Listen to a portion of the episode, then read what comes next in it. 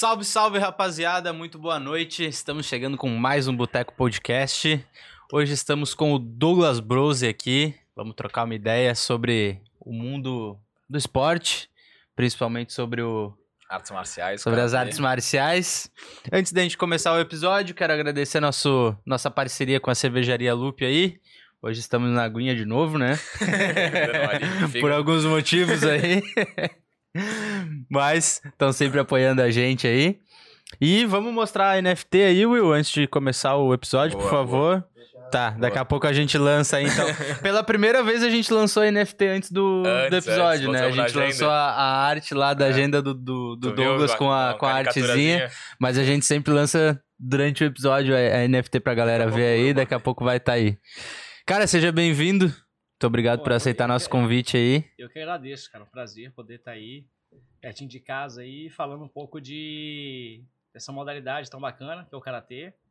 E falar um pouco da minha carreira e bater um papo aí com vocês. Tá aí, um multicampeão morador de Florianópolis. Aham. Muito bacana. verdade. isso é legal pra caramba, porque Mo- é uma, é uma ilha. Cada vez mais a nossa ilha respira esporte, né? Então, cada Uhum. vez mais a gente vê muita gente praticando esporte. E o Karatê é uma modalidade muito bacana e tem, tá muito forte também na ilha, tem muita gente praticando e a gente espera que cada vez mais cresça aí. Não só o Karatê, mas todas as modalidades esportivas. A gente viu bastante durante. a- tipo, principalmente agora, o cara passa ali na beira-mar, tá sempre cheio, né? Galera do Exatamente. esporte de, de areia ali tá Ah, sempre lutando. O beach tênis agora Todas tá as modalidades, e tal, né? E pessoal é, indo pra rua treinar, correr, e- Uhum. e, muito grupo de rua de corrida, de bike, de iron. E eu acho que esses eventos aí, principalmente os eventos que trazem pra cá pra Floripa, fomentam muito o esporte. Uhum. E, lógico, depois de uma, dois anos aí da pandemia, daquela Uhum. loucura e tal, acho que o pessoal viu que como é importante o cara fazer uma atividade física, tá bem fisicamente, tá bem mentalmente. Eu acho que o esporte, ele, ele contribui com tudo isso aí pra deixar a gente, não só fisicamente, mas mentalmente bem. Com certeza. Ah. E tu curte algum outro esporte como hobby, assim, além de uma academia que tu deve fazer Sim, pro fortalecimento e tal? Cara, assim, ó, eu, eu sempre, eu sempre brinco, assim, eu já pratiquei praticamente todos os esportes possíveis, eu já fiz um pouco, ou fiz uma vivência. É, mas hoje o que eu, além do karatê, logicamente, hoje o meu hobby predileto é kitesurf. Então, Pô, que massa. é, eu velejo desde comecei a velejar em 2008. E aí, inclusive agora, duas, três semanas, duas semanas atrás eu estava em Fortaleza. Peguei ali, eu tinha, fui dar um curso lá em Fortaleza de karatê, Uhum. mas aproveitei e estendi ali mais uns 4, 5 dias para velejar. dar uma E brincada. aí já fiquei lá velejando, lá é um é dos melhores lugares do mundo para velejo, né? Então, imagina, tem sol, vento, água quente. então, não, na, Verão o ano todo, né? Floripa, que às vezes quer velejar no... Quer velejar no inverno, cara. É. Vento não Água tá gelada. faltando Não, ultimamente, vento né? tem, Mas. esse é o problema, vento é, só que o frio. Água cara. gelada frio. demais, né? Aí o cara tem que tem que estar com muita vontade. Aí às vezes eu torço, às vezes não tô. né? E aí eu também evito, lógico. Às vezes uma temperatura muito assim pode, de repente, pode deixar o cara um pouco mais doente, Sim. alguma coisa assim, eu evito por conta que o foco é, a minha parte esportiva e meu rendimento é dentro do karatê. Uhum. É, então eu procuro focar isso até para evitar lesão e tal. Lá em Fortaleza cortei a perna, fiz... não adianta, esporte, o cara se Vai no kite. no kite, no kite. Ah, bate na prancha, bate isso, tenta fazer uma manobra, tenta dar um É. pulo, fazer umas loucuras e o cara dá uma machucadinha, mas nada de, nada de grave. Assim, nada de Ah, grave. que bom, né? Não, não pode. Não, eu tomo Tá muito doido. cuidado com isso. Aham. É pra evitar, imagina, eu não É posso. bom já. Numa brincadeira Sem aí. contar nada de contato, né? É, não, mas imagina numa brincadeira aí o cara perde um, um Uma sonho, temporada, uma, sei lá. uma temporada de competições, ou tem que ficar dois, três meses parado. Imagina, tu perde um ciclo, às vezes, de uma competição importante. Então, Sim. eu vou. É, Tava um te at- preparando um há muito é, tempo. E um atleta, um, tipo, no nível que tu compete assim, um mêsinho parado já Não, não destrói uma dá. preparação, né? Não dá. E assim, um. Jogar bola, por exemplo. Eu sempre gostei de jogar bola, mas não jogo. É Não tu jogo, faz? não jogo faz tempo, cara. Só faz muito tempo que eu não jogo bola. Pra não dizer que eu não. Acho que a última vez que eu joguei bola, cara, faz, faz anos. E joguei com uns, uns coroas de 50, 60 anos. Que é cada um no seu Paradinho. canto, parado, toca a bola, dá uma corridinha, chuta, acabou, sem. Porque a gente sabe, né? Jogar futebol. hum, Porra, o pessoal se empolga e vai, e aí daqui a pouco te Uhum. dá uma porrada, te dá um, um carrinho, te dá um negócio aí, tu tá ali brincando e tu volta. Sim. cara. Eu não aprendo, né, ô Pedro? Volta e É, meia, ah, eu tô, sim, Ele é, e aparece meia tô braço quebrado, É, perna exato. quebrada. Cara, o que mais tem é nego que vai jogar bola aí, sai com o braço, sai com o tornozelo quebrado, sai. Não, cheguei no médico. brincadeira, Cheguei no imagina. médico, a primeira pergunta que ele faz: Jogando futebol bola. ou moto? É, Né, É, as duas. não adianta. Sempre tem. É as duas principais. Cara, e luta que é um negócio que. Querendo ou não, as pessoas têm essa visão, né? Pô, é porrada ali, o cara se machuca, tá sujeito a se lesionar e tal. Tu já se lesionou sério, assim, com. Já, já, Praticando. já, já tive algumas lesões sérias. Ah, fraturei mandíbula já, em dois lugares, tomei um soco e fraturei. E só que assim, cara, pelo menos na luta tu tá esperando, né? Uhum. Não é nada inesperado, né, entre aspas. Então tu sabe que alguém vai te dar um soco, vai te dar um chute. Quando você vai para um vai jogar bola, por exemplo, tu não sabe, né? Tu tá ali Uhum. jogando bola, tu não espera que venha um cara por trás e Quebra da né, perna. ou pro lado e te Uhum. dá uma porrada do lado, tu não tá esperando, tu não consegue nem se contrair direito. Na luta a gente tá esperando. Mas eu já tive algumas lesões, uma das uma lesão causada aí pelo, pelo meu oponente foi uma fratura de mandíbula que eu tive. E o resto das lesões que eu tive foram por desgaste, né? Então eu tive uma, depois eu tive uma rompi tendão de Aquiles bem no início da, do ciclo olímpico, estava iniciando o ciclo olímpico e o ranking olímpico eu rompi tendão de Aquiles. É, tive essa fratura, depois tive rompimento de, de ligamento de ombro, mas tudo treinando e, e a, a- a maioria, a maioria treinando e competindo, né? Uhum. Então, cara, mas faz parte. Faz parte do esporte, e ainda Sim. mais quando você está em alto rendimento, você está no limiar ali da. Né, do limiar do, de, de melhorar um segundo, e às vezes esse melhorar um segundo pode te custar uma lesão. Uhum. Então, esse controle é muito importante ter, é, até para tu não viver lesionado, né? E às vezes, é, eu até comento assim, ó, uma, né, uma, uma lesão. Ah, eu quero fazer 10 minutos mais de treino. Às vezes o cara tá empolgado, né? Não, vou treinar mais 10 minutinhos. Às vezes esses 10 minutinhos mais te custa uma, uma lesão que te tira 3 semanas do treino. Uhum. Né? Então, às vezes, cara, segura esses 10 minutinhos a mais, que guarda para fazer amanhã, né? Mas com, né, com uma segurança ali, porque a gente não sabe. A gente, não- a gente tem. O nosso corpo avisa, Uhum. né? O nosso corpo avisa. Uma dorzinha ali, ele vai te dando os avisos. Mas a gente não consegue prever tudo, né? Ainda mais uma, quando é uma força externa, Sim. uma pancada e tal. Mas já, já tive algumas lesões, mas procuro aí ir dosando muito bem. É, ainda mais agora, que eu, logicamente, já tô um pouco mais velho Uhum. Você ter uma lesão agora não é. não recupera Tão Tão rápido, igual, é. tão rápido que nem 20 anos, né? Antigamente eu tinha uma lesãozinha ou outra muscular, uma contratura. No outro dia tava tranquilo. Hoje já não, eu já evito. Às vezes, até dependendo da carga de treino que eu tenho da semana, na outra semana eu já tenho que tirar o pé um pouco pra não. Uhum. Né, pra Muscular manter. mesmo. Cara, não só. Não, às vezes não só muscular. Não só muscular, mas às vezes até é, um geral, assim, né? Às vezes tu sente, pô, tu não tá com dor muscular, mas tu sente que o corpo tá, Uhum. tá cansado. Tá.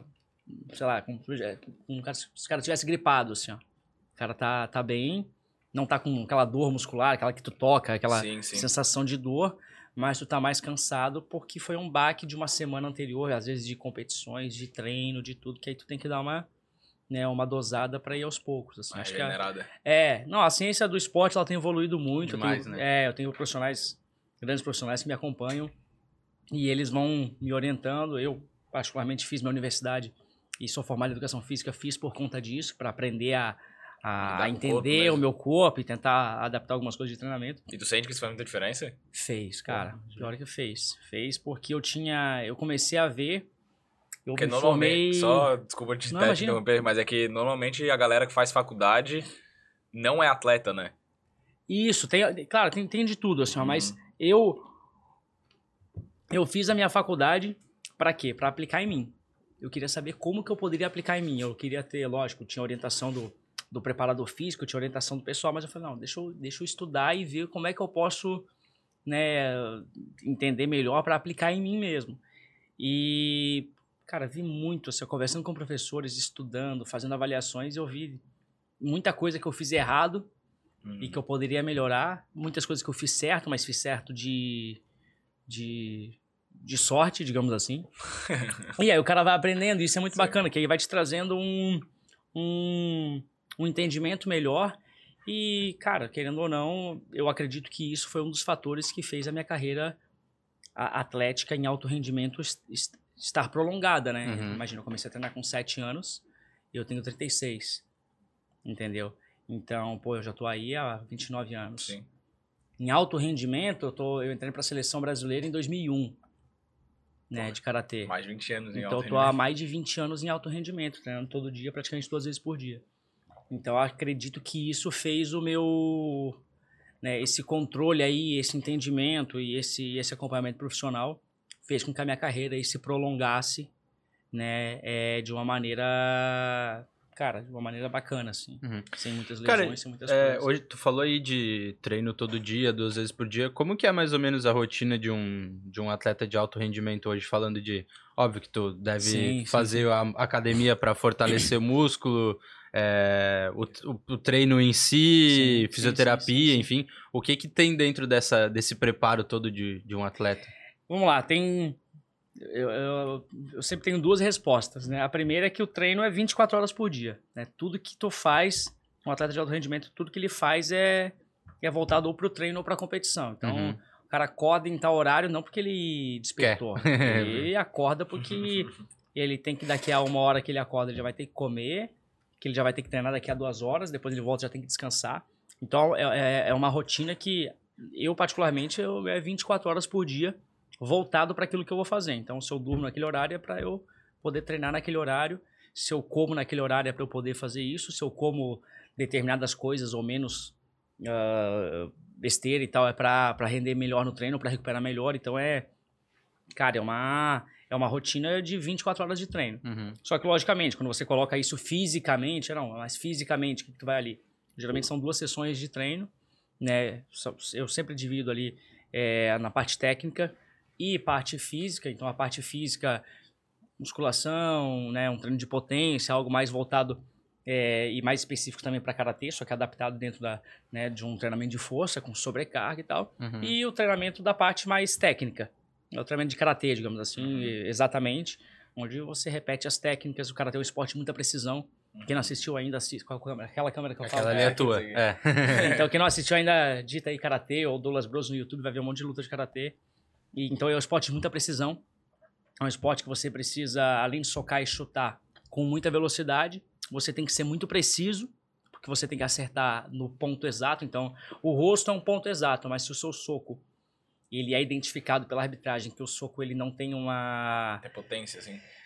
Potência é um dos critérios também que eles avaliam, mas se eles conseguem identificar que não foi um soco preciso, que foi um soco, um soco, por exemplo, que vazou, que pega na ponta do queixo e vaza, escorrega e sai, Uhum. e volta. Esse é um soco que eles não marcam.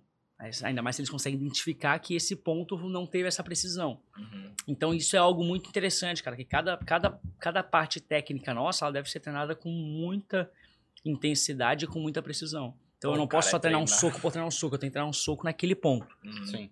Entendeu? Então eu tenho que apaga. acertar. É, não, é, exatamente. É que, lógico, no karatê, ah, nessa parte esportiva, eh, nessa parte mais olímpica, nós não podemos nocautear o adversário. Uhum. Só que a gente tem que acertar ele. Pô, se eu acerto um soco na ponta do queixo e esse soco vaza, ele não é pontuado. Uhum. Então, Mas cara, se você tá um então, soco na ponta do queixo, mesmo não podendo nocautear, tu nocauteia o cara. se você conseguir segurar a sua potência, sim. Então a gente. Mais outro detalhe aí, assistam de novo Tem limite de potência, então? Tem limite. Você não pode. Você te- tem que ter um contato no seu adversário, mas você não pode ter um excesso de contato.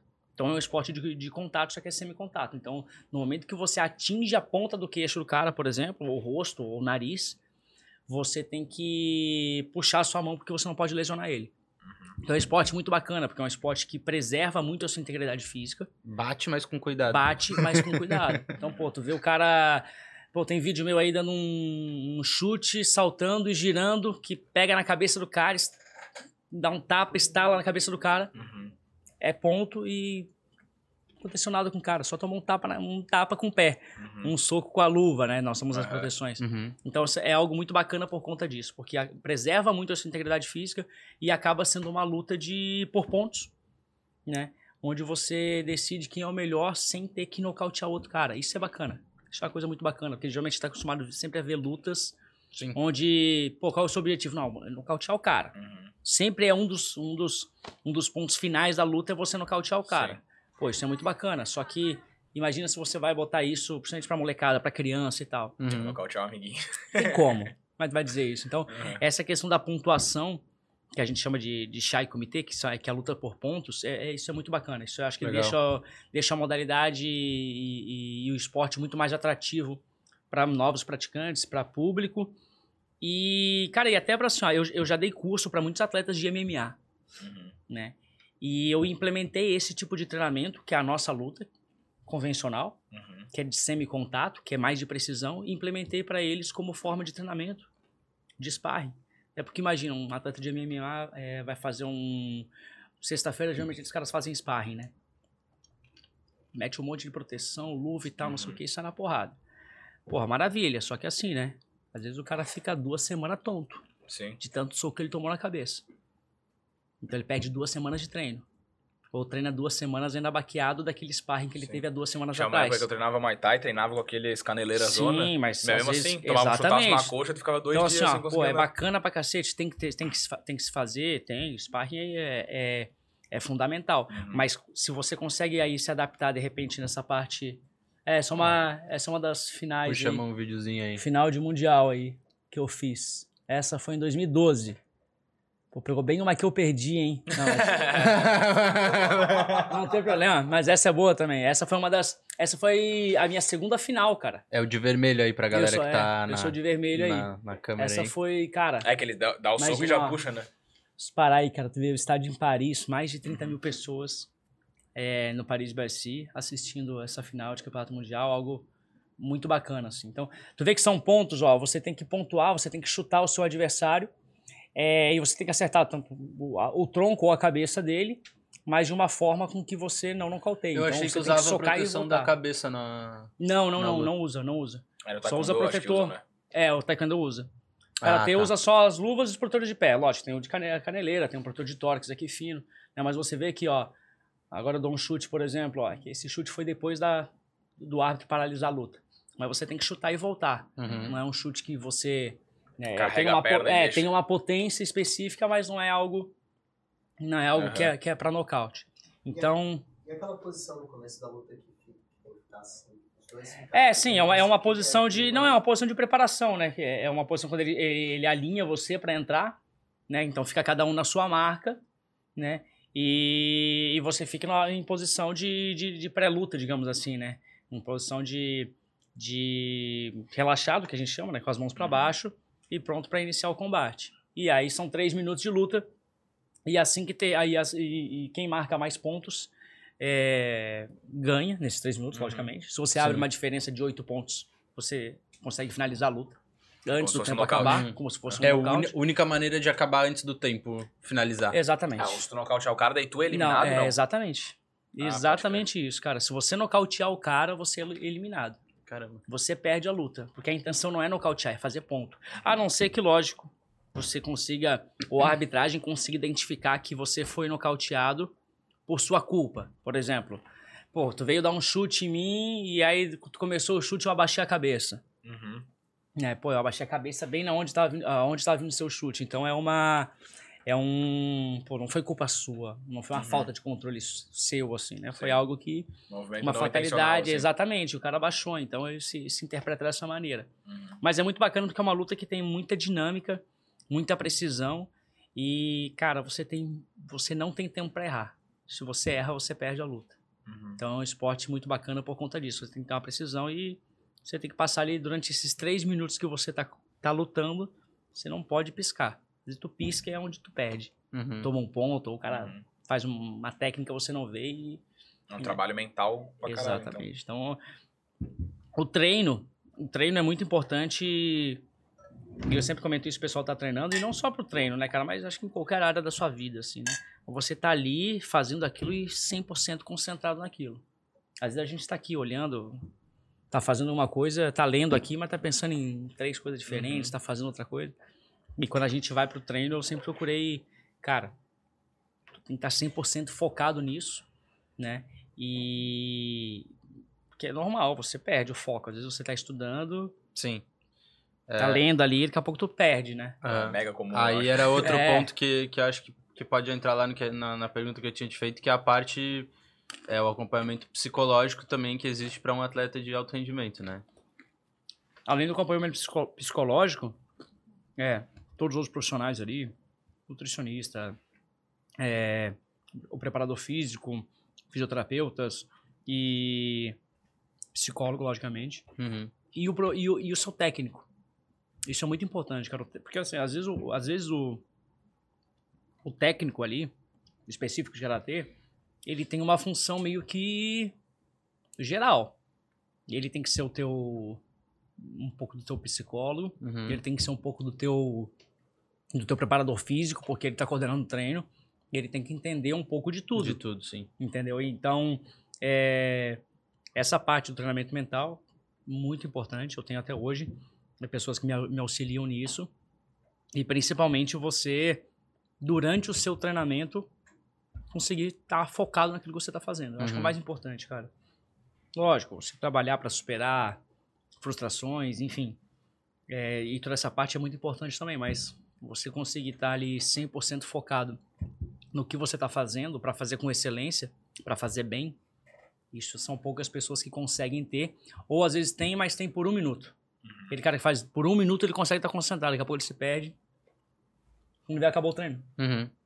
Aí quanto que desse treino que valeu a pena? Ah, valeu a pena um minuto. Nem estudo. O cara tá ali estudando. Ah, não, ficou duas horas estudando. Mas Quando dessas liga. duas horas Ah, valeu a pena? Né? E tem cara que vai lá que estuda, às vezes, 30 minutos só por dia. Mas esses 30 minutos dele fazem. Faz ele o cara decolar. Porque ele tá lendo, ele fica 30 minutos focado Absorvendo de é fato o absorvendo negócio. tudo. O outro ali fica duas horas, só que começa a ler, aí daqui a pouco tá pensando em outra coisa, daqui a pouco tá voltando, daqui a pouco toca o celular, daqui a pouco ele se desconecta, vai para outro lugar. Entendeu? Então isso eu acho que é uma grande diferença não só na não só no esporte, mas acho que em todas as áreas aí é, exigem essa concentração e esse, esse foco aí. Até a, pra- a própria prática de exercício, eu acho ela não, não necessariamente de um atleta de altíssimo nível, né? Que daí eu imagino que daí tenha que ser um foco ainda maior. Mas só praticar exercício eu acho que já aumenta um pouco o foco, né? Que eu, por exemplo, na minha vida eu sou um pouco desfocado, normalmente. Mas quando eu tô fazendo alguma atividade física, normalmente eu tô concentrado naquilo que eu tô Sim. fazendo, sabe? Não, e- e, dependendo se você perde essa concentração, cara, a, a probabilidade de você se machucar é muito, muito alta, dependendo do Sim. esporte que você faz. Então, tu pega hoje o pessoal gosta muito de fazer crossfit, né? Uhum. O crossfit é, tem exercícios ali que são. é, cara, que são levantamento. O LPO que eles chamam de levantamento Uhum. olímpico. Pô, levantamento olímpico é um esporte olímpico. Uhum. Não é um.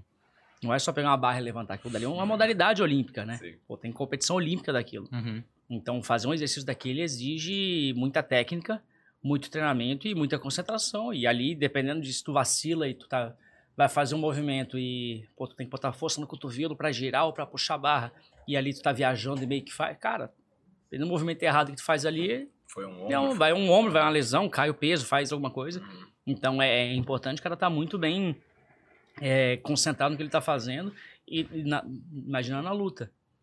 Né? Ah, Na luta mais ainda, até porque a, É um soco na boca. é, é verdade, é verdade, é um soco, é um Sim. chute que você vai, vai fazer no seu, no seu companheiro, que você pode machucar o seu companheiro de treino, porque você está desligado.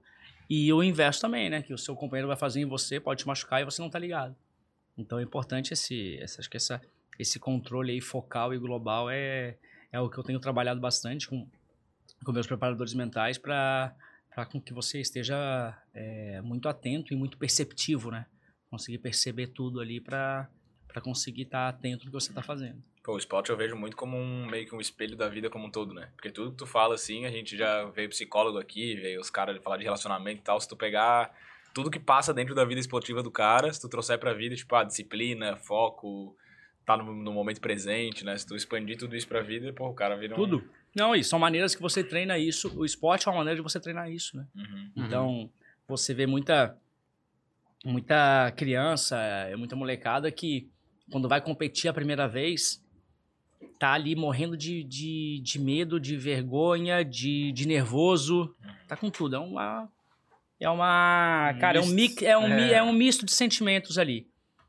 Só que uma coisa é você começar a sentir isso mais velho, ou sim, começar a sentir isso sem ter uma orientação, ou sentir isso num momento não tão propício. Daí tu não sabe Né? lidar com o sentimento, né? Exatamente, no momento que você está ali numa competição que tem regras, é, ou com que tem um professor, que tem é, pessoas te orientando com aquilo, você começa a vivenciar aqueles sentimentos. Você começa a vivenciar um pouco da daquela vergonha, daquele medo. Então você começa a sentir aquilo ali, aquele nervosismo, né, aquele frio na barriga, e você começa a aprender a superar aquilo. E a competição te ajuda com isso, né? O esporte te ajuda com isso, principalmente a competição. Uhum. E bem orientado, logicamente, não tem como essa criança ou esse moleque não sair melhor preparado para a vida, Uhum. né? Pô, daqui a pouco ele vai fazer uma prova. Porque, cara, aquele friozinho na barriga que o cara sente para fazer um- uma prova de vestibular é o mesmo frio na barriga que eu sinto quando eu entro pra lutar com 30 mil pessoas, 30 mil Uhum. pessoas assistindo, é o mesmo. Só que são estímulos diferentes. Uhum. E ele tá assim por conta da prova dele. E eu tô assim porque eu vou en- encarar outro cara e tem 30 mil negros vendo e tem mais isso. Mas o sentimento, o friozinho na barriga é igual pros dois. É. E pra ti, hoje, depois de aí, 30 anos de carreira, como é que é? É igual a tua primeira luta lá? É parecido? Tu É acostumou? É pior. É É? pior, é pior, é pior. É muito mais. Você tem, é, tem os dois lados, né? É pior porque você tem aí uma responsabilidade grande Uhum. pela carreira que eu tenho. Então, toda vez que eu entro no Cotô, é todo mundo esperando que eu vá fazer um, um show, um espetáculo, e às vezes não é assim. Né? E todo mundo querendo te ganhar, porque você é o cara da, da, da vez Uhum. né? Então você tem que é, você tem esse peso, né? E essa responsabilidade é a mais que, que, que os outros atletas. Sim. E em compensação, você tem também 30 anos de apanhando, literalmente, e aprendendo a, a, a lidar com isso. Não, não adianta eu ficar. Eu não conseguia antes, no início da minha carreira, eu não conseguia comer antes de lutar, eu não conseguia, né? Era tanto adrenalina nervosismo. Hoje eu como durante a luta. Hoje eu tô durante a luta não, mas no intervalo da luta eu pego uma banana, tô comendo.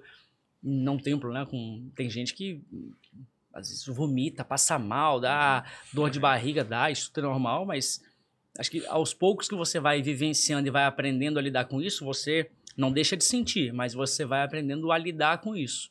Né? Então, ah, fica nervoso? Fica e fica mais do que eu ficava antes. Só que hoje eu começo a lidar um pouco melhor, né? Uhum. Começo a não, né? Pô, tem gente que não consegue dormir antes da competição. Eu não consigo, às vezes eu não conseguia. Quando era mais novo. Pô, cara, eu vou lutar amanhã. Ela não, não dorme. Hoje eu, Ansiedade, né? Imagina. Exato, hoje eu durmo é foda, tranquilo. Hoje eu não. A luta deve repassar na cabeça do cara. É, 50 então, aí tu, aí né? tu vai aprendendo, olha, tá horário, já não vou mais assistir isso, já não vou mais falar disso, já não vou. E isso a experiência vai te trazendo, né? As pessoas junto com você vão te passando, mas isso a experiência também te traz, né? Então, ó, Uhum. determinado horário, pô, eu já paro de ver luta, já paro de ver tudo, já não falo mais de karatê, tô vendo outras coisas. Tô... Que tinha que ser, o trabalho que tinha que ser feito já foi feito. Uhum.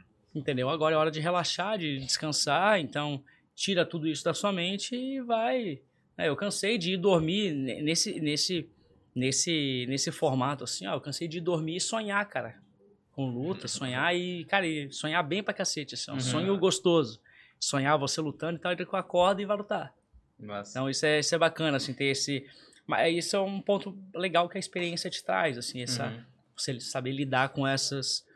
É, com essas Questões emocionais. questões emocionais pré e também da frustração, Uhum. né? É, então, De você perder e. É. E aí, vai fazer o quê? Vai se matar porque perdeu? pô? Independente do É. resultado da luta, o que, que é mais difícil? É dormir antes da luta ou dormir depois? Cara, eu, particularmente, é dormir, ainda mais se eu ganho, é dormir depois. Depois. Não durmo. eu tô com a adrenalina lá em cima. Então, por exemplo, agora nos Jogos Mundiais, é, acho que eu acordei era 10, 11, 9 horas da manhã, tomei café, entrei pra lutar, acho que era meio-dia, meio-dia e pouco. Aí ganhei as classificatórias, aí fiz a semifinal 4 e meia, aí fui fazer a final às 7 e meia, 8 horas. Cara, fui dormir 4 da manhã. Volta pro hotel com medalha, a gente tá na vila, né? Mas volta ali pra vila com, com um negócio na cabeça bombando e luta e aquele sentimento ainda e então pra eu ir dormir depois demorou. Demorou, é, fui dormir às 3, 4 da manhã e não, não consegue dormir, cara, porque a adrenalina é tanta Sim. né? E é uma adrenalina que eu acho que ela acaba é, sendo toda Te motivando é, mais. É, né? e assim, é um negócio que é que aparece do entre aspas, né? Tu tem um pouquinho de adrenalina, mas tu vai, vai, tu vai controlando. Mas quando tu entra pra, pra área de aquecimento, tu começa um. Cara, é um chove adrenalina ali. E acho que depois do organismo ele demora a, a, a absorver essa adrenalina toda. Então a- ainda tá ali. Uhum. Ainda tá ali aquela. Né, tu tá tenso ainda, tu tá suando, tá. E, pô, já acabou a competição, já faz duas, três horas, mas tu tá ali, tua cabeça ainda tá.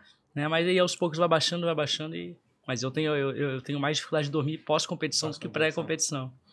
Isso é um fato Imagina o diferente. ânimo da, da vitória deve ser, porra. Ah, e quer ver quando, logicamente, quando tu ganha, até quando perde também, tu tá naquela, naquela ansiedade, mas quando ganha ainda é uma. né, E algumas vezes você tem. Algumas vezes a final é no outro dia.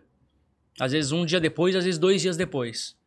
né? Então, às vezes, por exemplo, o Campeonato Mundial, que eu fui campeão agora, é final de, final de 2021. E eu lutei, se eu não me engano, na quarta-feira. Não, na quinta-feira eu lutei. E a final foi no sábado. Então imagina, pô, eu lutei na quarta. Cara, quarta eu não dormi. ali. Depois de lutar, eu não dormi. Eu fui dormir três, quatro da manhã de novo. Uhum. Aí na quinta-feira eu já dou uma baixada e tu dorme bem, né? Quer dizer, na sexta-feira tu dá uma baixada, já dorme bem. E aí no sábado faz a final. Mas é uma. Porque aí você fica naquela expectativa da. né, primeiro aquele, aquele ânimo de ter ido pra final, então aquela adrenalina gigantesca. Aí na sexta-feira abaixa e fala, puta, amanhã tem a final. Aí começa, né? é, aí A começa outra adrenalina, né? Aí tu tem que ir dosando ali aos poucos. Mas é uma sensação muito bacana, não tem, não tem noite melhor. É, Eu brinco muito com a minha, com a, com a Lucélia, que é minha esposa e técnica também. Ela, essa noite pós você ir final, assim, cara, conquistei, vou pra final. Cara, essa noite é uma das melhores que você não consegue dormir, mas quando você dorme é a mais gostosa. E aí no outro dia, quando você acorda, já acabou, né? Ó, agora é a final, já tá es- ali estudando o cara, já tá preparado pra, pra lutar com, com ele no outro dia. Então é uma, é uma loucura, assim, é um pico de, de sentimentos. Cadê as NFTs? Tá aí? Não achei. Tá no OpenSea lá. Não tá.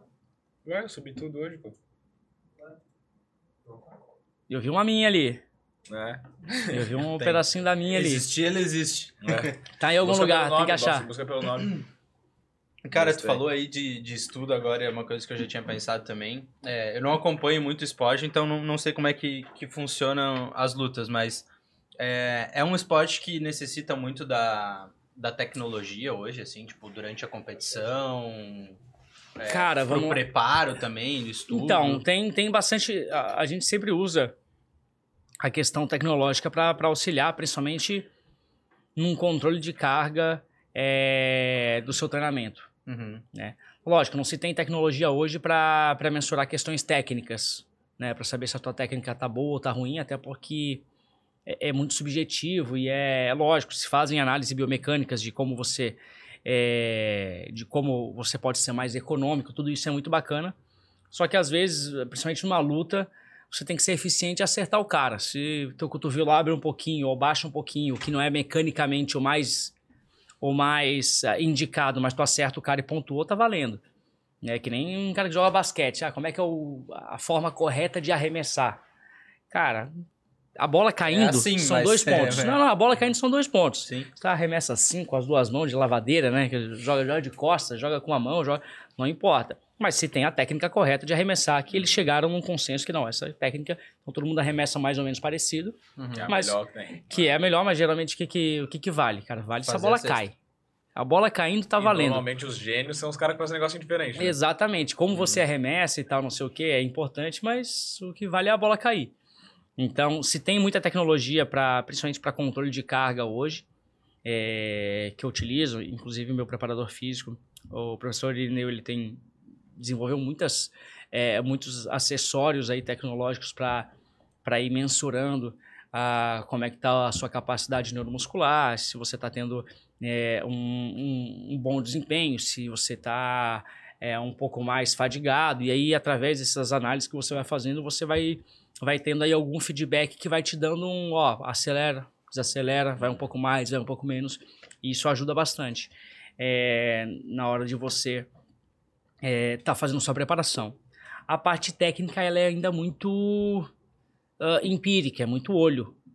É muito olho do técnico, é que nem aquele olheiro de futebol Uhum. que vê o moleque lá jogando e fala, pô, esse moleque é bom. Não fez avaliação nenhuma, não botou ele pra saltar, pra correr, pra dar tiro, mas ele falou, esse moleque Talento, tem, né? Vê que tem o um talento, tem um, Sim. tem um dom. Se trabalhar, quem sabe a gente consiga dese- fazer ele desenvolver bem. E no, no Karatê tem muito isso, principalmente a, a questão técnica, ela é muito ela é muito empírica ainda, ela é muito do olho do técnico, do timing, de como fazer com que você melhore ali e desenvolva a sua capacidade técnica dentro da sua dentro da sua mecânica, né? Porque tem muito, lógico, muitos atletas a gente soca praticamente, os socos e chutes são muito parecidos, né? Mas tem um que às vezes um é mais tortinho, corre, chuta mais assim, o outro é mais tem um pouquinho mais de flexibilidade, chuta um pouquinho chuta um pouquinho diferente.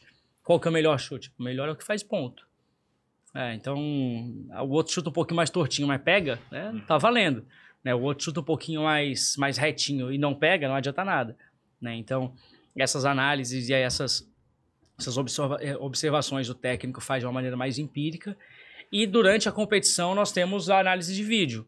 Sim. Né? Essas é, análises de vídeo nada. que você tem aí. Tipo, o juiz analisa Exatamente. o, o- O juiz analisa o seu No golpe, mom- a sua no momento, é. Exatamente. Você tem ali, é, no caso da competição de karatê hoje, nós temos ah, cinco árbitros, né, É. sendo com quatro, quatro ah, com as bandeiras, quatro árbitros que Uhum. têm bandeiras azul e vermelha, que a gente, como vocês viram, a gente luta de azul e vermelho. Uhum. E aí eles sinalizam os pontos que eles veem a olho nu, né? E, e se no mínimo dois derem a mesma opinião, a luta obrigatoriamente ela tem que ser parada e você dá e você otorga o ponto para quem, né, para quem tem essa quantidade de bandeiras aí a seu favor. Mas a gente tem ah, o recurso de vídeo, né? Então, Vá. é, tem o VAR. Então, se acontecer um ponto que você achou que não. é, que eu achei que foi ponto, mas ninguém pontuou, né? O seu técnico ele tem direito a solicitar o, o vídeo para a mesa técnica ali Uhum. analisar é, esse vídeo e realmente, ó, não foi ponto. Ou não, não foi ponto. Né? Há Então. alguma injustiça na tua visão? Cara, sempre tem, né? Porque é um pouco. É, é, é muito subjetivo, né? Então, às vezes, isso acontece muito, né? Existe a pontuação que é dada pelo olho nu, né? E a pontuação de vídeo. Então, às vezes já aconteceu, por exemplo, de nós fazermos uma técnica simultânea. O meu soco, ele, ele passou, ele não pegou, só que ele foi tão rápido que os árbitros pontuaram Uhum. e o seu soco não foi pontuado, por exemplo, né? E aí você pede o, o VAR, porque né, o seu técnico achou que o seu ponto também foi pontuado. E aí quando pede o VAR, vê que o meu ponto, que os bandeiras deram, né, que eles sinalizaram como ponto, você vê no vídeo o golpe Passando. passando. Uhum. Aí fala, porra, isso é sacanagem, né? Porque como é que os árbitros deram? Mas é que o olho nu não vê isso. Né? Então o esporte tem isso, né? O, no olho nu, é que nem a bola. A bola é- entrou ali, né? O cara. Puta, mas aí depois vem o VAR. Não, a bola entrou toda ou não. O cara, Uhum. o cara disse que não entrou toda, mas aí vem o VAR e diz, não, entrou toda. Ou a questão do impedimento, Sim. Né, no futebol. pênalti e tal. O cara via no, no olho nu ali levantava a bandeirinha. Uhum. E, e aí depois vinha o. Né, ou não levantava a bandeirinha e daqui a pouco vinha o. o, o- não tinha VAR, né? Agora Uhum. tem VAR, né? Mas vinha, porra, tava impedido, pô, esse gol não era pra ter. Não era pra ter valido. Mas acontece, tem essas. Essas. é, essas coisas que acontecem, mas lógico, faz parte do esporte. É, infelizmente, se Mas tenta ao maioria- máximo é, reduzir É isso, né? falar, se na tentar ao máximo dos reduzir. casos, mais ajuda do que atrapalha, né? acredito. Sim, sim, sim, sempre. Então, todo recurso que tiver. E acho, que- acho que cada vez mais os esportes eles estão migrando para isso. Hoje eu, hoje eu escutei alguma coisa na, na rádio, de alguma modificação também que a Inglaterra propôs é, no futebol.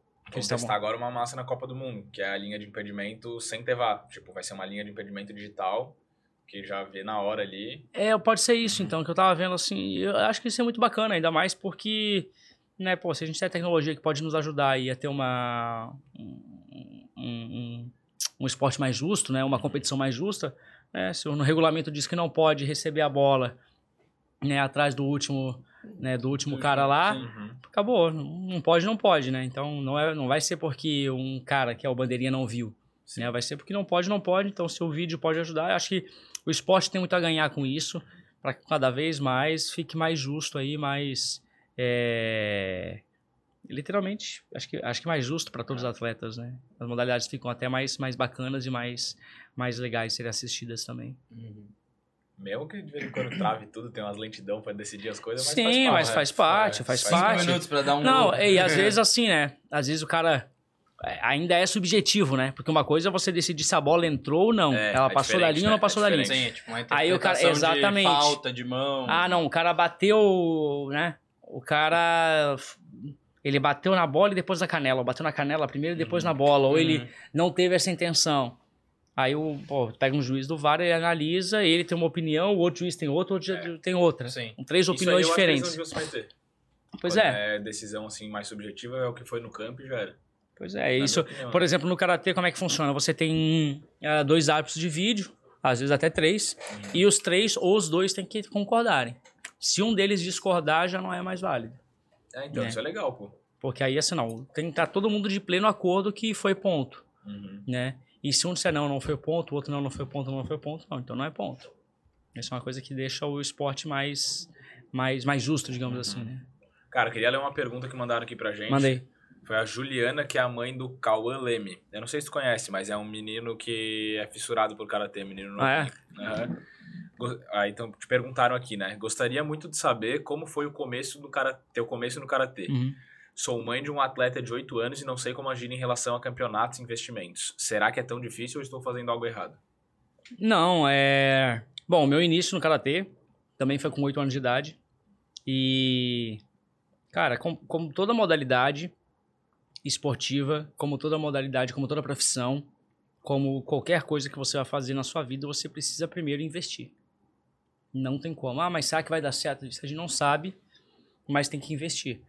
Então, é, eu tive muita dificuldade porque não, não vim de uma família rica, nada. Então, por muitos anos, inclusive como atleta de seleção brasileira, por muitos anos, na seleção juvenil e tal, eu era convocado para as competições, mas não tinha dinheiro para pagar minhas viagens. E não fui em muitas. Mas isso nunca me fez parar. Isso nunca me fez desistir. Então, qualquer profissão hoje, se você não não investir e não for o melhor, dificilmente você vai ter algum apoio. Isso não é só no esporte. Então, isso não é só no karatê, isso não é só no é, em qualquer outra modalidade vai ser assim. É, pega um o, o próprio cara, o maior exemplo que todo mundo diz que não pode ser usado como exemplo, mas é o futebol. Quantos atletas de futebol hoje nós temos praticando? Milhões. Quantos realmente ganham muito? É um, é 1%. É 1% só que conseguiu se sobressair, ter um. Então eu conheci muitos atletas de futebol que, cara, passam dormindo em alojamento, ganham uma cesta básica por mês, não tem nem salário, né? E eles estão ali fazendo o quê? Brigando por um sonho. Cara, brigando por um sonho para quem sabe ele ser o cara no dia certo, na hora certa de fazer um trabalho bom e Alguém tá vendo. e alguém tá vendo e alguém fala esse cara tem futuro, isso acontece e querem investir em você. Então, você tem que estar preparado, cara. A gente não sabe quando é que o trem vai passar. Né? Tu tem que estar preparado ali para para para agarrar. E realmente o investimento, não só no, no karatê, mas o investimento no esporte em geral, principalmente no início, ele é, ele é complicado, até porque, é, vamos lá, os próprios regulamentos que o governo cria para auxiliar o esporte e que uma empresa privada às vezes usa para auxiliar o esporte, é, são critérios de mérito. Né? Então hoje nós temos programas de bolsa atleta São os top que ganham. É o campeão é, que ganha. Exatamente. Tem categorias, né? Então, hoje, hoje o Estado tem. eu, Inclusive, sou bolsista do Estado também. Então, o Estado tem ah, um programa de Bolsa Atleta muito, muito bacana. e Então, ele, ele começa por uma questão, se não me engano, estudantil. Então, em competições estudantis, vai ter uma Bolsa X, mas querendo ou não, você tem que ser o campeão estudantil para receber esse auxílio. Ah, aí tem a categoria nacional. Para você, receber a categoria nacional, você tem que ser, logicamente, o campeão nacional ou medalhista nacional. Né? Então é algo que, que é correto. É correto, porque realmente vocês pensando como, como entidade pública, e como gerir o dinheiro público, é, é, é uma forma de você Quem vai te trazer retorno, né? eh, te- vai te trazer retorno e você está investindo realmente em- nas pessoas que eh, estão tendo resultado. né, né? Então, lógico, diferente quando você fala de esporte social. Então, existem inúmeros projetos sociais que eu conheço muito legais. Aqui em Florianópolis tem, eh, e outras, outras cidades também tem que eu conheço, que fazem um trabalho muito bacana de esporte social, de investir no esporte e no social mesmo. Então, a ideia é fazer o quê? É você ir lá e promover a arte marcial como uma forma de estar ensinando uma nova filosofia de vida para essa molecada, ao Tirar mesmo tempo tirando essa molecada da rua, ao mesmo tempo falando, ó, cara, não pode fazer isso, não pode usar isso, não pode fazer aquilo, né? E dando uma orientação. Uhum. Isso também é muito legal. Só que quando você chega numa parte mais ah, do alto rendimento, cara, não diz, já diz, né? O, é alto rendimento, né? O esporte, ele é o esporte de rendimento, ele é exclusivo, né? Ele te exclui, ele não, ele não inclui o esporte de rendimento. Por quê? Porque ele tem um lugar no pódio só. Aí depois tem o segundo, depois tem o terceiro e, e- e o que vai abaixo. Então não é de inclusão, O esporte de inclusão é o esporte social que se faz, que você inclui todo mundo. Mas quando você começa a entrar para a parte do rendimento, é mais ou menos dessa maneira. É igual quando você vai fazer um vestibular. Quando você vai fazer um vestibular para entrar na faculdade, o que a faculdade exige? Quem, quem que a faculdade aceita? É aqueles conhecimentos ali. Quem tem os melhores que tem aquele conhecimento. Você vai fazer um concurso público, mesma coisa. Então, no esporte, ele é assim, só que, pô, para você ser o primeiro do vestibular, você vai ter que fazer o quê? Cara, você vai ter que estudar. Pô, mas eu não tenho dinheiro para pagar uma- um cursinho particular. Cara, vai ter que dar um jeito. é. Estuda o dobro, vai, vai atrás disso, vai atrás daquilo, você vai ter que dar um jeito. E isso não é o esporte. Eu sempre tenho que trazer isso para a realidade da vida também, porque muitas pessoas às vezes se desmotivam no esporte achando que é o esporte que é isso. Não, não, não vai fazer esporte não, vai para outra área da vida. Quando chegar na outra área da vida, vai ser igual. Se você não estudar, se você não se dedicar, se você não se, né, não ir atrás das suas coisas, você não vai passar no vestibular para fazer sua faculdade, né? E aí vai fazer o quê? Vai desistir disso, aí vai para a próxima. Na próxima vai ser igual. Se você não for o melhor naquilo, é, você não vai conseguir prosperar Até naquilo. para conseguir um emprego, processo seletivo. Exatamente, para tudo. E hoje, e hoje mais do que nunca, tem muita, muitas empresas não estão mais olhando só o currículo. Eles não querem mais só, ah, não, deixa eu ver teu currículo. Talvez até o contrário, né? Exatamente, eles não estão assim, ah, deixa, ah, tu fala, ah, fala, ah, mas tu fala inglês? Não, cara, falar inglês já é básico. Se tu não fala inglês, tu não, tu não entra, já, é exclu, já tá excluído. Então, aqui só entra quem fala inglês. Então, ah, aqui só entra quem tem nível superior. Então, chega num momento que é todo mundo igual de currículo. Ah, o cara tem um doutorado, tem um mestrado, tem, ó, beleza, mas a gente quer ver Qual é o que- diferencial? como é que tu faz? Como que tu é diferente? Por que que tu é diferente? E isso é na profissão, isso é na vida, e isso é dentro do esporte. Então, o início é a, é mãe do Cauê, né? É. Mãe do Cauê. Então, Cauê ou Cauã? Cauã, vê aí. é, é, é realmente é difícil, mas assim, é... Cauã. é- Cauã. Eu acho que, que é muito assim, é, eu sempre falo, invista no esporte. O esporte é algo que... E a que- gente não tá falando também só do rendimento do, do investimento financeiro, né? Sim, é um investimento e assim, cara, você tá, você tá ali, além do esporte que, que, que o seu filho tá praticando ali, cara, o esporte traz um monte de valores que outros lugares não te ensinam, ou não ensinam com a mesma metodologia que o esporte ensina. E o karatê, mais do que nunca, tem uma metodologia muito mais efetiva para ensinar alguns princípios de disciplina de caráter, de Uhum. respeito, né, de, de, de esforço. Então, esses tipos de princípios são algo, são algo que a, se treinado no esporte, que nem a gente falou no início aqui, leva pra vida. Né? E isso é uma coisa muito bacana. Por isso que eu sempre falo, olha, apoia, apoiem os seus filhos a fazer esporte, apoiem os seus filhos a competirem. Ah, mas é difícil, eu não tenho recurso. É, é difícil, vai ser realmente difícil. Tem que correr atrás. Né? Então eu, cara, eu fiz muita coisa para poder competir. Desde vender bolo na escola, que minha mãe fazia bolo, eu vendia bolo na escola para ter dinheiro para competir Rifa. rifa até é, treinar o mais do que eu deveria treinar. Pra quê? Não, porque eu tenho que ser o melhor, porque aí eu vou ter apoio. Que eu sabia disso. Não, eu quero ser campeão mundial, eu quero ser isso, eu quero ser aquilo, porque eu sei que aí eu vou conseguir ter muito mais incentivos, vou conseguir ter muito mais patrocinadores, vou conseguir abrir uma porta para mim na minha faculdade. Eu, eu, por exemplo, eu fiz, sou formado em educação física pela Unisul através de bolsa né? Mas eles me deram uma bolsa por quê? Né? Quanto que a Unisul não investiu em mim em, em- em estudos, né? Uhum. Isso dá para contabilizar. Pega ali quanto que custa cada semestre, Uhum. multiplica ali pela quantidade de semestre que o curso tem, eu sei quanto que eles investiram em mim. Mas por que que eles investiram aquilo em mim? Porque eu dava retorno para a universidade, porque eu era um atleta de, de, de, de ponta, de alto rendimento. Então, foi uma das, até foi uma das brigas que eu tive com a minha família no início, porque depois que eu me formei no segundo grau, eu fiz cursinho dois, três anos e não passei no vestibular para educação física. E aí eu falei, não, eu vou, vou me dedicar ao, ao, ao karatê só. E por dois anos eu, sei, eu não vou estudar, vou treinar de manhã e de tarde, vou focar nas viagens e tal. Eu já recebia salário de cidade, já tinha alguns apoios. É, e eu vou parar de, de estudar nesse momento por conta disso. Cara, eu fiz isso, comecei a, a receber mais, mais incentivos, mais apoios, mais patrocinadores. A primeira coisa que eu fiz quando eu comecei a receber um pouco mais foi pagar minha faculdade. Quando eu fui pagar minha faculdade, a faculdade disse: não, a gente quer te. te Apoiar, te apoiar, porque a Uhum. gente viu que tu é um atleta e tal, e a gente quer associar nossa marca com você.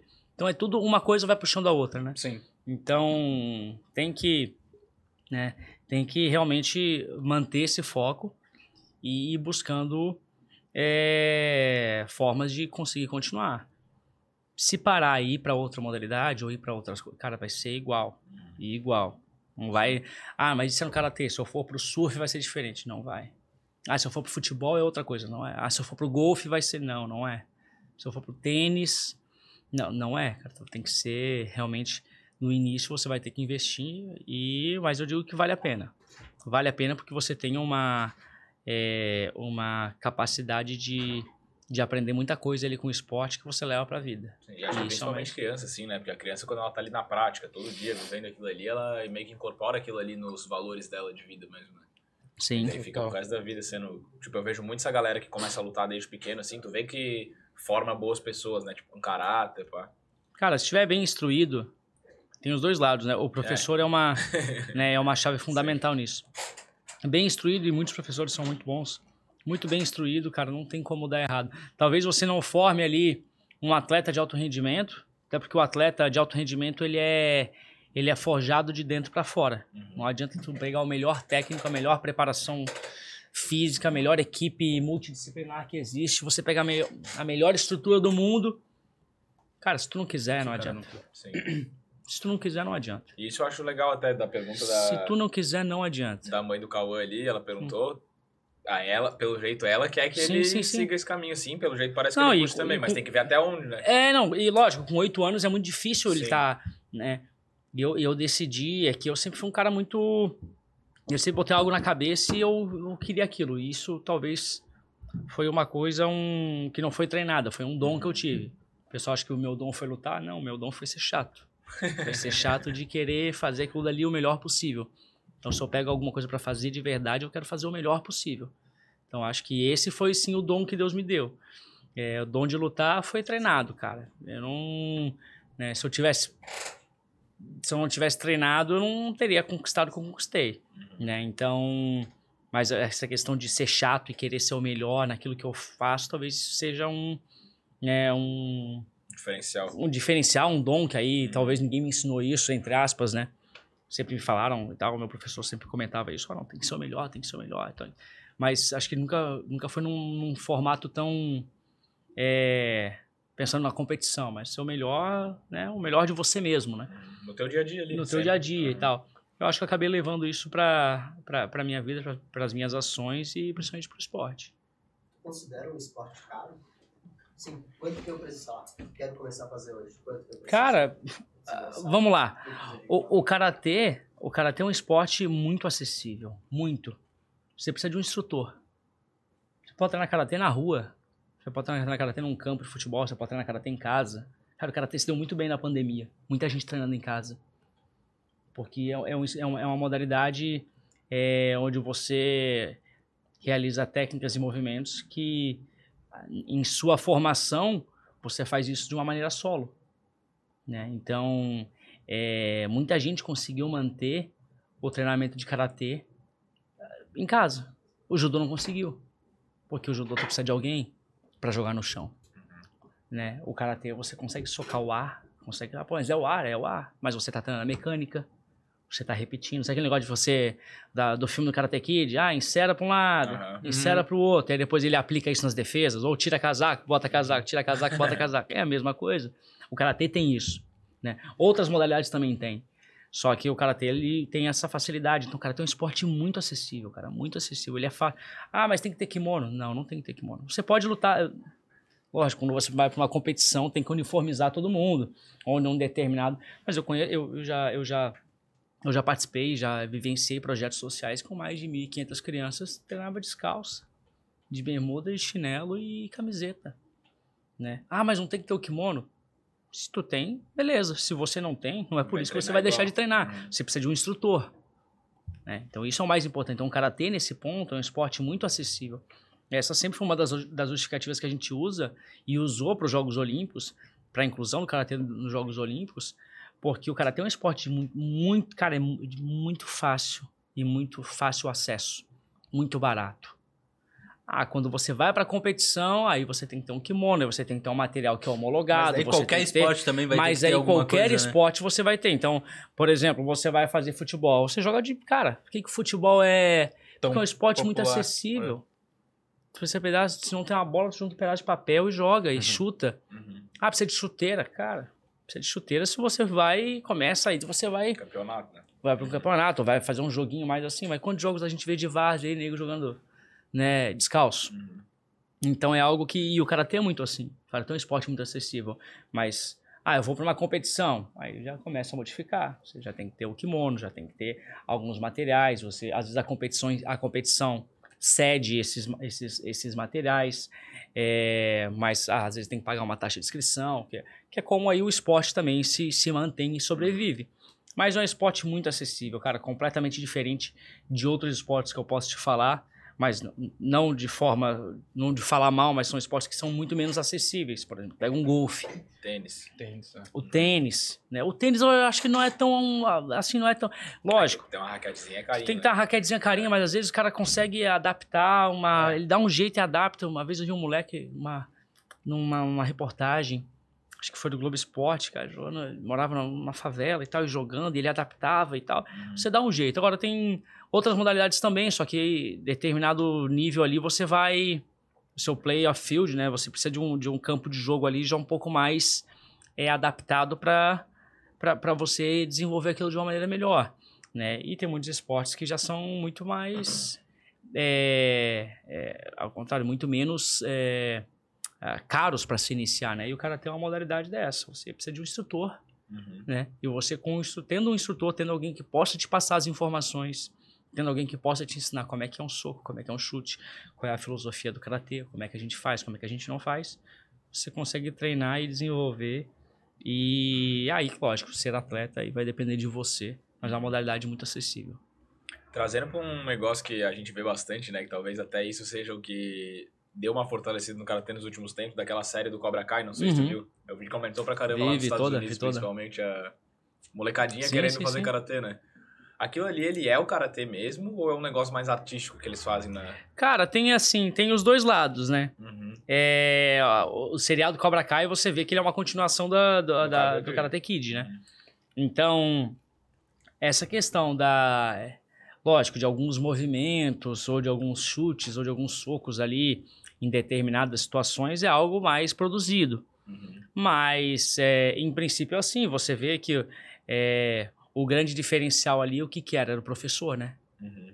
um professor era um, né, um mestre, que era o mestre Miyagi e tal, que inclusive é o mestre da, de, de um dos estilos, Uhum. se você for puxar historicamente. É, tu vê que ele tem uma filosofia de ensino e uma capacidade de perceber que o karatê é para né, é para uma Autodefesa. é para uma Uhum. é para um crescimento mais pessoal, é para um crescimento mais é, espiritual e tal. E aí você já vê outro professor que já leva, que é já o professor talvez muito mais militarizado, muito mais Uhum. combativo, que ele já leva para um lado muito mais e aí agrega que ele é um cara já um pouco mais é, mau caráter, Uhum. né? E, e levava isso tanto que influenciou os alunos a serem daquela maneira. E isso existe. Tem professor hoje que é assim, não só no karatê, em outras modalidades também, Uhum. né? Você vai ver o técnico, é, maldoso, você vai ver o técnico de futebol que vai dizer pro cara, ó, não, dá no joelho dele que é para quebrar que eu preciso que tire do outro jogo. Uhum. Tem. Tem isso. Como tem no seriado também, né? Como tem isso. Então, Uhum. é, mas a, a forma e a metodologia de ensino é, são coisas diferentes. Você vê que aí, agora nessa, nesse, nesse último, nessa, nessa última edição né, do Cobra Kai, você vê que é, tanto o Daniel quanto o, o Lawrence lá, eles começam a, a ver que pô, precisa de um equilíbrio. Né? Um Tanto complementa o outro. é, um complementa o outro. Ah, tem hora que. Ah, é pra autodefesa, é, mas precisa ser um pouco mais combativo.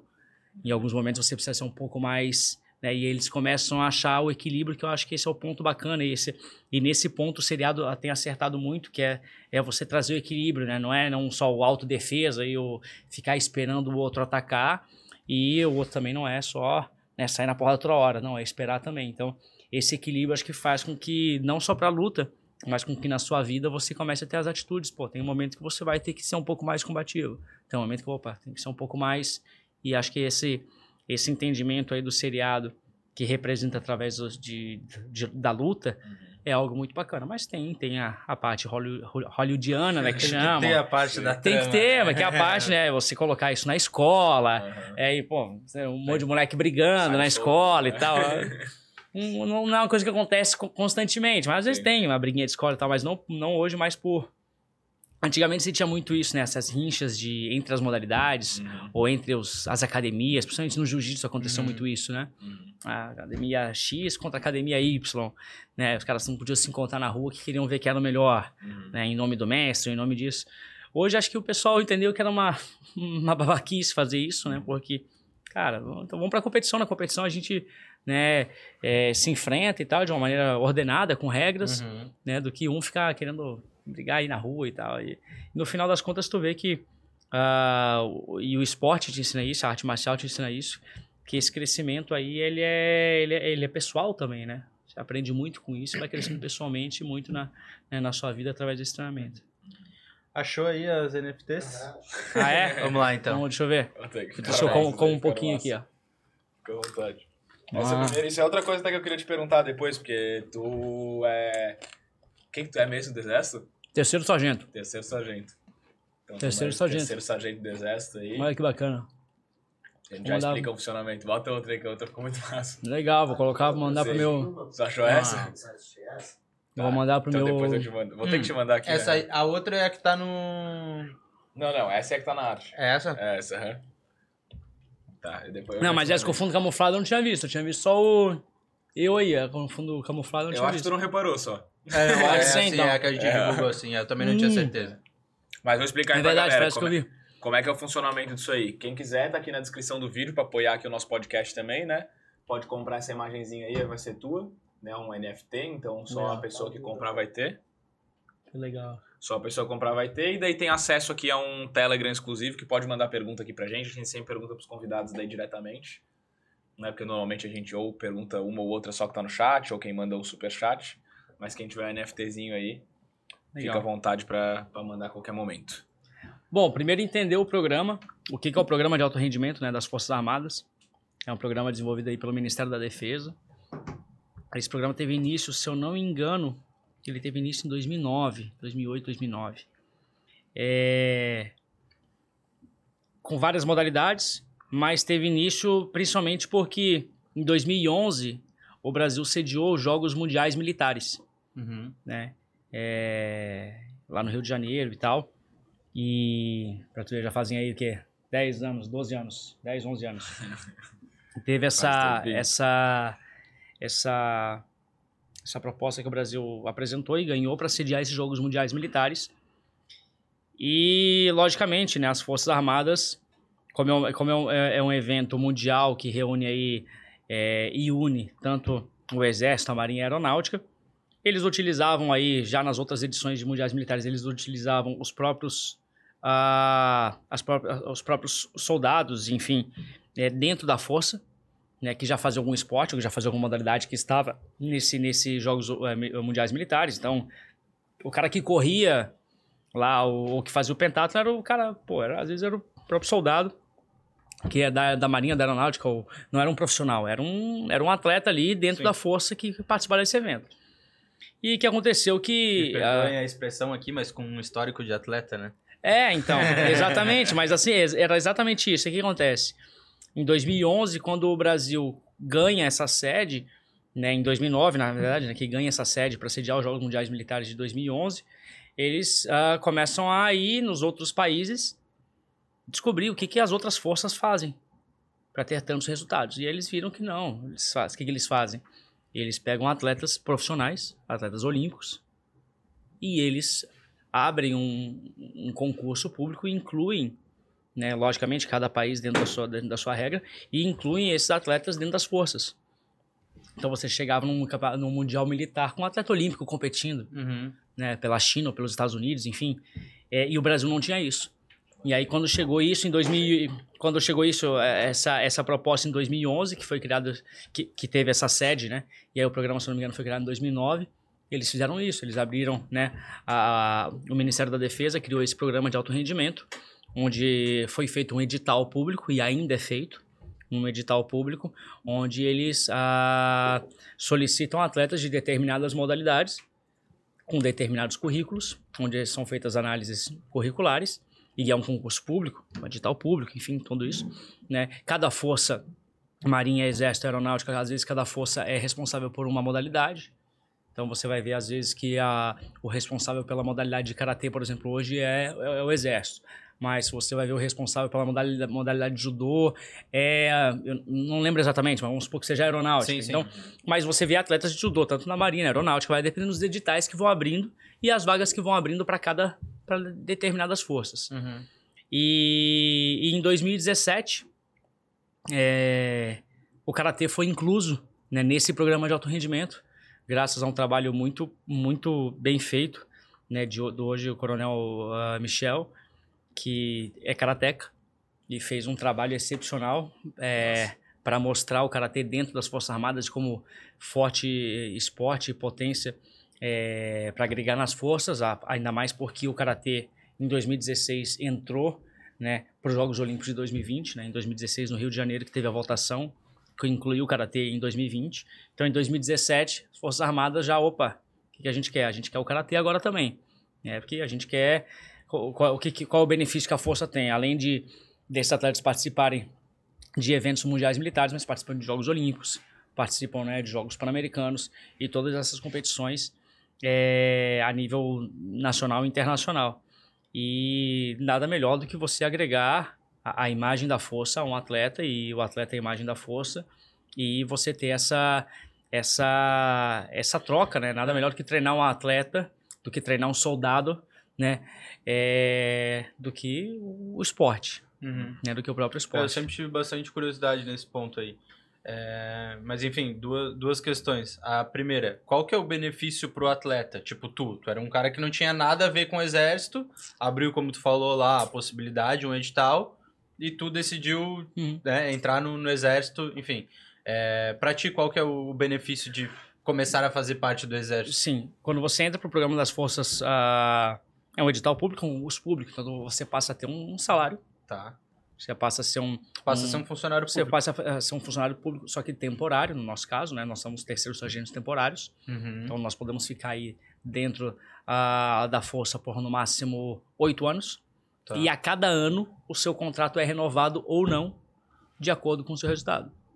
Porque é um programa de alto rendimento. Uhum. Então, então, de um em um ano tu renova e tu tem no máximo oito para ficar lá. Exatamente. Então, os benefícios que o atleta passa a ter, além de ter um soldo e toda um, uma estrutura de, uh, de saúde, enfim, que, que, que, o Ministério da Defesa, junto com, com o Exército, no caso eu sou vinculado ao Exército, uhum. nos proporciona, você tem uma estrutura é, gigantesca que o Exército, especialmente o Exército, tem lá na, na Comissão de Disposto do Exército, desde uh, preparação, desde equipamentos lá de última geração para análise de, de massa corpórea, estrutura de treinamento. Então você passa a ter uma série de benefícios Sim. e uma série de estrutura que o Ministério da Defesa, junto ao Exército, por exemplo, tem e possui, né, que no caso é a Comissão de Disposto do Exército. E além de, logicamente, cara, você está associado ao a entidade, a instituição mais respeitada hoje dentro do nosso país, que, é o, que são as Forças Armadas. Uhum. Né? Então, essa, essa, essa associação é muito boa também para o atleta. E quando você passa aí a vida militar, você desperta mais ainda o seu, né, acho que a sua... A sua não, não só, a, também, uhum. também, mas assim, é, principalmente nós que, que, que somos da arte marcial, a gente já tem uma capacidade de disciplina, de respeito, de hierarquia que já é trabalhada desde quando a gente começa. Outras modalidades não tem tanto. O karatê tem bastante. Então, eu particularmente quando eu entrei e fui fazer todo o processo, além depois de fazer o processo seletivo, você faz as análises uh, médicas e faz os testes físicos e aí depois você tem o curso de formação de sargento, de terceiro sargento. E durante esse durante esse curso você aprende, além de todos os princípios militares, logicamente você é, faz, faz aula de tiro, faz aula, faz o, o, o acampamento que a gente chama, né, todas as instruções de sobrevivência e tal. E é algo que, que é muito bacana. E aí tu é obrigado a passar por. Deve é, ser, uma, sim, deve sim, ser sim. uma vivência muito massa, né? É muito legal e você poder ter essa. Você, ter, você é formado, né? Ele, uhum. Nós falamos que a, a, gente sai da vida paisano. Tu vira um soldado, né? Você vira um soldado é, e você sai da vida paisana e você começa a ser aí um, né, um, um atleta militar verde-oliva, que a gente chama. Uhum. Né? Então, forjado lá dentro da CDE, dentro da Comissão de Desporto do Exército, com o curso de formação que tem lá. E, e, e eu, e eu vejo que é uma, é uma troca muito bacana. Muita gente, às vezes, interpreta e às vezes se engana achando que é um patrocínio que não, não tem a ver com. Não, não é só um, pat- um patrocínio, seria. Falar que é um patrocínio é muito pouco por tudo que você tem ali. Então, é, quando você faz um. passa por um processo seletivo ah, público, através digital, tem todas as provas curriculares, faz todas as suas avaliações, tanto físicas, né? E você começa a ter uma estrutura, além de ter um soldo, mas você começa a ter uma estrutura de treinamento, né? Uma estrutura de, né? E você agora, a partir desse momento, você é um militar. Então você tem também deveres a, a cumprir como militar e como se apresentar e como eh, se portar, porque você deixa de ser uma pessoa comum. Você Uhum. passa a ser um militar e isso tem muito a ver com com a imagem que o atleta passa também, né? Hoje muita gente, querendo ou não, se inspira no atleta, né? O atleta, às Sim. vezes, é o... É, é a, é a inspiração, é o exemplo para muitas, pra muitas crianças, para muitos jovens e adolescentes, né? Que, às vezes, tem inspirações erradas, Uhum. que tem é, parâmetros errados aí. A gente Sim, sabe que a sim, gente vive sim. na- numa sociedade que, às vezes, para um moleque tá se inspirando num cara que é um... Ou num traficante, ou num cara que é isso, porque é o que ele tem ali A referência. né? É a referência dele. Então, você conseguir mudar essa referência, o esporte faz isso. E, no momento que você entra também começa a fazer parte da, né, da, de- desse programa, você, você começa a aprender coisas diferentes, começa a se ver diferente. Sim. Não se ver diferente se achando mais que os outros, não é isso. Mas você começa a ter uma, uma, uma responsabilidade diferente também. Porque a partir daquele momento você é um, né, um, você é um militar da ativa, um terceiro sargento do exército, você forjado ali dentro do militarismo e com a sua missão, que é representar o país né, e defender o país mais ainda dentro da sua modalidade, é, de uma maneira muito mais... E confesso que eu particularmente senti muito isso, né? Uhum. É, eu já tinha esse nível de pat- patriotismo e tal, não sei o que, sempre tive isso. Sempre foi um Mas orgulho uma pra mim. mais ali. Mas quando você Uhum. tem isso, não, pô. Sim. Você se sente muito É. mais motivado pra. A gente vê muitos atletas até. É, é- é tudo um resumo de tudo isso que tu falou, eu acho. É, tipo, eu acho que é uma tatuagem, eu não sei, que às vezes as pessoas usam em Olimpíadas, enfim. Isso. Eu acompanho bastante vôlei, eu sei que tem bastante do, gente do vôlei que.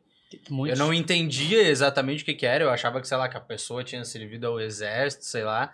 E eles botam, tatuam mesmo, Exato. né? Tipo, não sei se É, na uma- verdade, ela não, é... não, é uma tatuagem Sim. de pra competição mesmo Sim, que o pessoal sim. usa, né? Sim, sim, É não uma é ta- permanente. Não é permanente, caso, é uma né? tatuagem temporária. Mas, né, né? tipo, levam essa, essa Isso. marca, assim, Eu uso no kimono, de- eu uso no de- kimono de a, mostrar. a logo do, da- do exército, no caso, que é a força que eu faço parte. E é, é uma das formas da gente também dar a contrapartida para a força. Uhum. É mostrando que nós somos é, atletas de alto rendimento vinculados à força, né? E essa associação de atletas bem-sucedidos de alto rendimento com a força que trabalha já com isso. Sim. Então, essa é uma contrapartida que a gente sempre é, além de, ser, de, de nos ser orientado, é uma, é uma questão né, de você estar representando ali ah, uma força, né? E isso acho que é algo muito, muito bacana, essa contrapartida. E não conheço nenhum atleta que faz, faça parte da força que não, não faça isso Uhum. que não use a, a, a, a marca da, da sua força. Então, tem, tem muitas pessoas que são da aeronáutica que usam e é logo da, né, e, o- e o brasão da aeronáutica, outros da marinha e tal. Uhum. Então, isso é muito bacana porque traz para nós é, é uma, uma visão diferenciada. E eu recebo muita mensagem, pô, pô, militar, como é que eu faço para entrar no programa? Eu gostaria de ser, gostaria de, né? Só que é um programa de alto rendimento. Não é um programa, ah, não, vou me alistar com 18 anos e vou fazer. Não, é um programa de alto rendimento. Esse programa que é o quê? Eles querem atletas de alto rendimento. Uhum. Né? Então, o pessoal que tem interesse de entrar, fiquem atentos que Sim. cada modalidade vai abrindo aí os E- seus editais e vai... E aí, necessariamente, tu tem que participar dos jogos militares também? Sim, o que acontece, lógico, no Karatê, o, o, o Karatê ainda não foi incluso nos Jogos Mundiais Militares. Uhum. Então nós estamos aí, é, tivemos os Jogos Olímpicos, Jogos Pan-Americanos, estamos batalhando aí para entrar para os Jogos Olímpicos 2028. É, mas ainda não, não chegamos a ser inclusos nos Jogos Mundiais Militares. Mas todos os atletas que estão ali, sim, participam dos Jogos Mundiais Militares. Algumas, é, algumas modalidades não tem mais, tiraram, outras saíram, outras colocaram novas. E aí, toda vez que inclui uma modalidade nova, por exemplo, Jogos Mundiais Militares, é feito aí um processo de, né, de inclusão de atletas também de alto rendimento na, nessa modalidade dentro de determinada força, né, seja na marinha, na aeronáutica ou, na, ou, na, ou no exército, né, no caso. Pô, achei muito massa o funcionamento ali do negócio dos oito anos e de reavaliação de ano em ano, na real. Porque, pô, se todo o serviço público fosse assim, né? Exa é, então, é um... Lógico, nós temos aí né, é... O liberal. É, não, mas é... é, mas é um, é, é, um negócio que, assim, é, é um programa de alto rendimento, uhum. né? Não é um programa de inclusão do esporte, é um programa de alto rendimento. Sim. Eles estão procurando resultado. Eles estão procurando quem possa. Ele é uma vitrine para os dois lados, na verdade. Né? Exatamente. Né? Tu carregar então... o exército e o exército ter um nome forte. Exatamente, um resultado e tal. Então, não é um programa de. Existem vários outros projetos que são muito bacanas. Inclusive, dentro das Forças Armadas, tem projetos de, de própria inclusão, onde né, nós fazemos aí palestras e ah, sim, sim. com outras pessoas e visitamos outros locais. E, inclusive, agora nós fizemos uma vivência é, nas Olimpíadas do Exército que teve interna deles. E tudo isso é muito legal, mas é um programa, a gente não pode esquecer que é um programa de alto rendimento. Um programa de alto rendimento que prioriza o rendimento. Então, você tem ali. É, todo, todo, todo militar temporário é no máximo oito anos. Pode ser o dentista que entra com né, é, aspirante temporário, enfim, a tenente e tal. É, entra como oficial temporário, mas é no máximo por oito anos. Só que no caso do programa de alto rendimento, você tem essa avaliação anual para poder continuar, é continuar no, né? Ou se tiver alguém melhor, eles não têm muita, é, eles estão procurando o melhor para o Brasil, uhum. o melhor para o Brasil, quem represente melhor o Brasil. E para representar melhor o Brasil, eles vão procurar quem tem resultado. Uhum. Isso é completamente. Eu acho que devia ser muito assim em tudo, tá ligado? É, isso é completamente Não incompreensível. Em... Esporte, Exato, mas nem, nem sempre é assim, né? Às vezes acaba que essa, digamos assim, uma prova curricular não, né, e a sua, a sua, o que que você desenvolveu durante esse ano. Uhum. Às vezes isso não é nem sempre é muito analisado, né? Sim. Então isso às vezes talvez faça as pessoas em algum determinado momento relaxar um pouco uhum. né, e deixar não, amanhã eu faço, depois eu vou, é. vai meio que levando assim. E se tu pegar hoje no programa de alto, de alto rendimento, é impossível você fazer isso tá, tá caindo, não tem mais resultado, não tá mais isso, não tem problema. Te agradece, muito obrigado. Você sai e aí abre mais um edital público para chamar o próximo que tem um resultado que possa representar melhor. Uhum. Né? Então isso é algo que é, nos faz aí não parar. A gente não pode parar, não pode estar, tá, não pode relaxar. Pode, ah, não. Que nem você falou ah, né, antes da gente começar, né? Ah, como é que tá? Tá treinando? Ah, sempre. Ah, tem competição agora? Não. Então dá uma relaxada? Não. Só não tem competição. Mas quando tiver. Entendeu? Mas você não pode parar. Né? Próximo da competição, até eu, eu paro, eu diminuo muito mais o meu ritmo de treino próximo da competição. Uhum. Então agora eu tô treinando sempre. Não tem. Não, não existe. Para mim, né? Na minha concepção, não existe off para atleta de alto rendimento. Sim. Ah, não, agora eu vou fazer, agora eu vou ficar. É, não, agora eu vou ficar dois meses de férias só comendo e bebendo e não vou fazer mais. Não, não existe isso. Eu não tenho férias. Se não quiser, deve ter eu não um tenho férias, querendo, né? é, eu não tenho férias há mais de 30 anos. Não tenho férias. Nunca teve? Não, nunca tive. Nas minhas férias eu tô sempre fazendo uma coisa.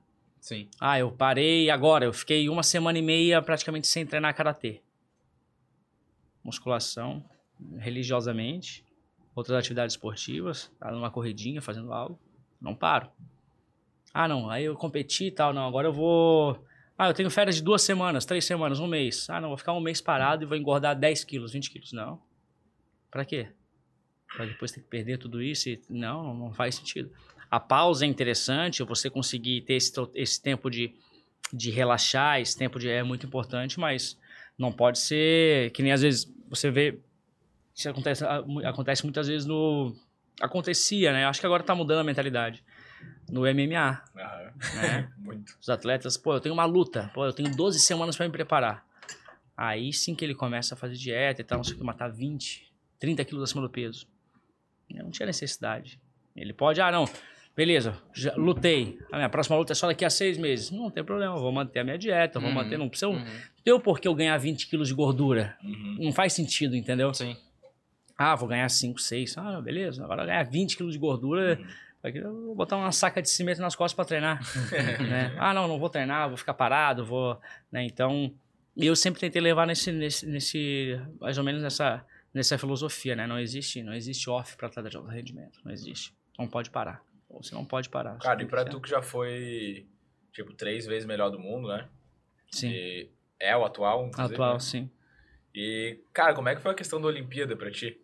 Cara, foi a, a primeira sensação de ver o meu esporte entrando para os Jogos Olímpicos foi inexplicável. A gente está nessa batalha para entrar nos Jogos Olímpicos. É, ficamos durante anos, anos, literalmente anos, mais de 30, 40, 50 anos para conseguir entrar. É, só para o pessoal entender, o karatê foi proposto para Tóquio como esporte adicional.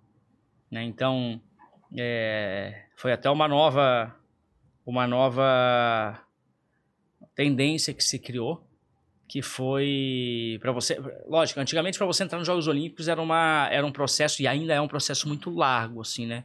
Muito complicado. Então, tem uma lista definitiva aí de 28 esportes, agora acho que vai aumentar para 30, é, que são esportes definitivos. Né? E aí, de 3 em 3 anos, 4 em 4 anos, tem análise se vai continuar, se não vai. Então, é um processo muito delicado para você conseguir entrar.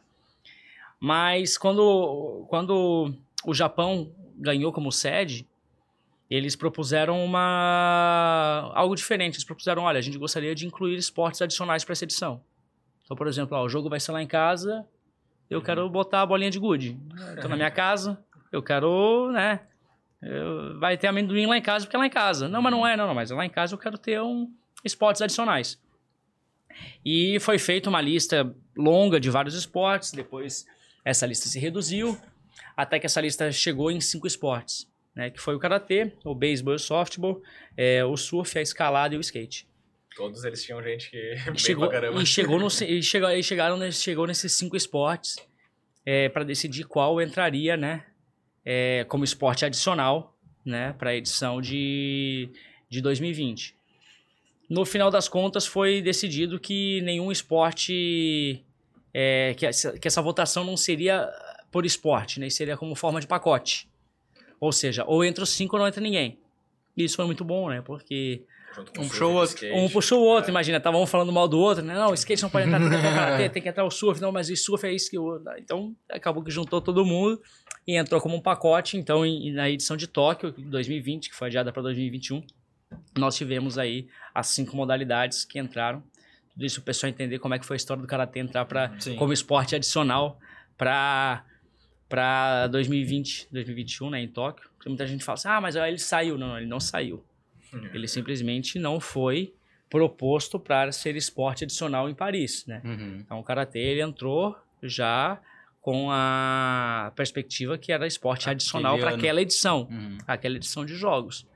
Não sabia desses esportes É, adicionais. foi, foi esporte adicional. E esse negócio do esporte adicional era uma coisa que já existia em outras edições? Não, não, não. Foi a primeira vez.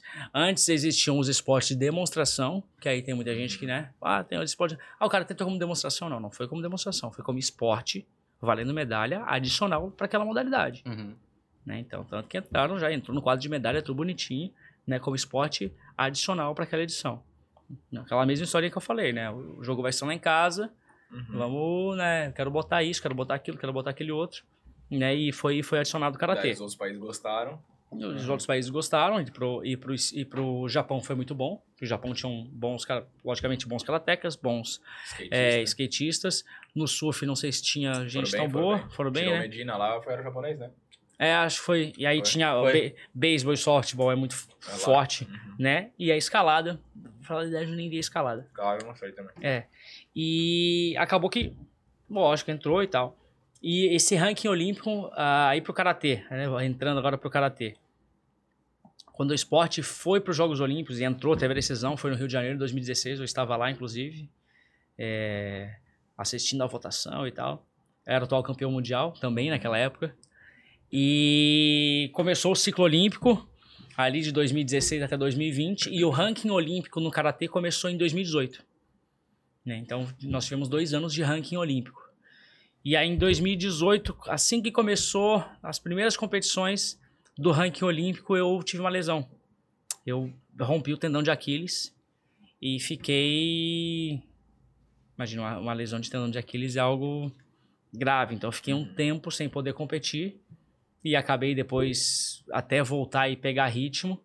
É, quando foi terminar o ranking olímpico, eu terminei, se eu não me engano, lógico, juntaram as categorias também, né? Quando entrou o Karatê para os Jogos Olímpicos, eles não entraram as categorias originais, eles juntaram as categorias. E aí eu acabei, se não me engano, ficando em décimo do ranking olímpico. Entravam quatro do ranking e eu acabei ficando em décimo ou décimo primeiro, uma coisa assim. E depois da distribuição das vagas continentais, eu acabei ficando por uma vaga para entrar. Acabou que não, não consegui participar da, dessa, dessa edição, que foi a primeira que o Karatê né, entrou. Ali parei meio que por pouco. E, e agora é, teve, vai ter os Jogos Olímpicos de Paris. Né, o Karatê não foi proposto para essa edição. Mas nós estamos aí, é, inclusive eu estou fazendo parte desse comitê que está apresentando o Karatê para os Jogos Olímpicos de Los Angeles 2028. E nós entramos já na shortlist, é uma, uma lista de nove esportes que ganharam o direito, né, conquistaram o direito de poder apresentar sua proposta. Né? Porque imagina, eles não, eles não chegam lá para todo mundo, ah, não, todo mundo pode apresentar proposta para os Jogos Olímpicos. Não, uhum. eles fazem uma, uma lista uma short list que eles chamam, né? uma lista pequena, ó. Esses nove podem apresentar é, a sua proposta e dizer o porquê que devem e como que seria estar nos Jogos Olímpicos de Los Angeles 2028. Uhum. E o karatê agora tem uma grande chance de voltar a ser esporte né, adicional. Mas aí tu já como ah não eu já já abandonou já fora a minha a minha perspectiva é lutar até ano que vem até 2023 até os Jogos Pan-Americanos é uma competição muito importante é, para minha modalidade, é uma competição muito importante para o meu país. É como se fosse uh, os Jogos Pan-Americanos são os Jogos Olímpicos continentais. Uhum. É, só para vocês terem uma ideia. Então, a importância de uns Jogos Pan-Americanos é nós temos os Jogos, uh, Jogos Pan-Americanos, que são as Olimpíadas do continente americano. Nós temos os Jogos Asiáticos, que são os, os Jogos Olímpicos do continente asiático. Uhum. Nós temos os Jogos Africanos é, e os Jogos Europeus. Na Ásia, na, na Oceania não se tem esses jogos, ah, talvez até tenha, mas não de uma forma tão, porque são poucos uhum. países. Sim. É, então, para vocês terem uma noção, é um. Né, os Jogos Pan-Americanos é utilizado por muitos esportes como forma classificatória para os Jogos Olímpicos. Uhum. Né, então, é uma competição muito importante. É, eu sou, eu tenho quatro medalhas nessa competição. Então, tenho é, dois bronzes, uma prata e um ouro nos Jogos Pan-Americanos. E é uma competição que é muito bacana para a modalidade para o Comitê Olímpico Brasileiro, é muito importante também.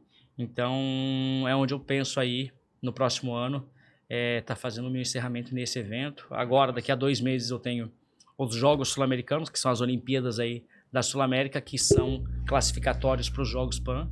E a minha ideia é fazer aí a minha carreira esportiva até os Jogos Pan-Americanos de 2023, que vai ser em outubro, é, final de outubro, início de novembro, até lá.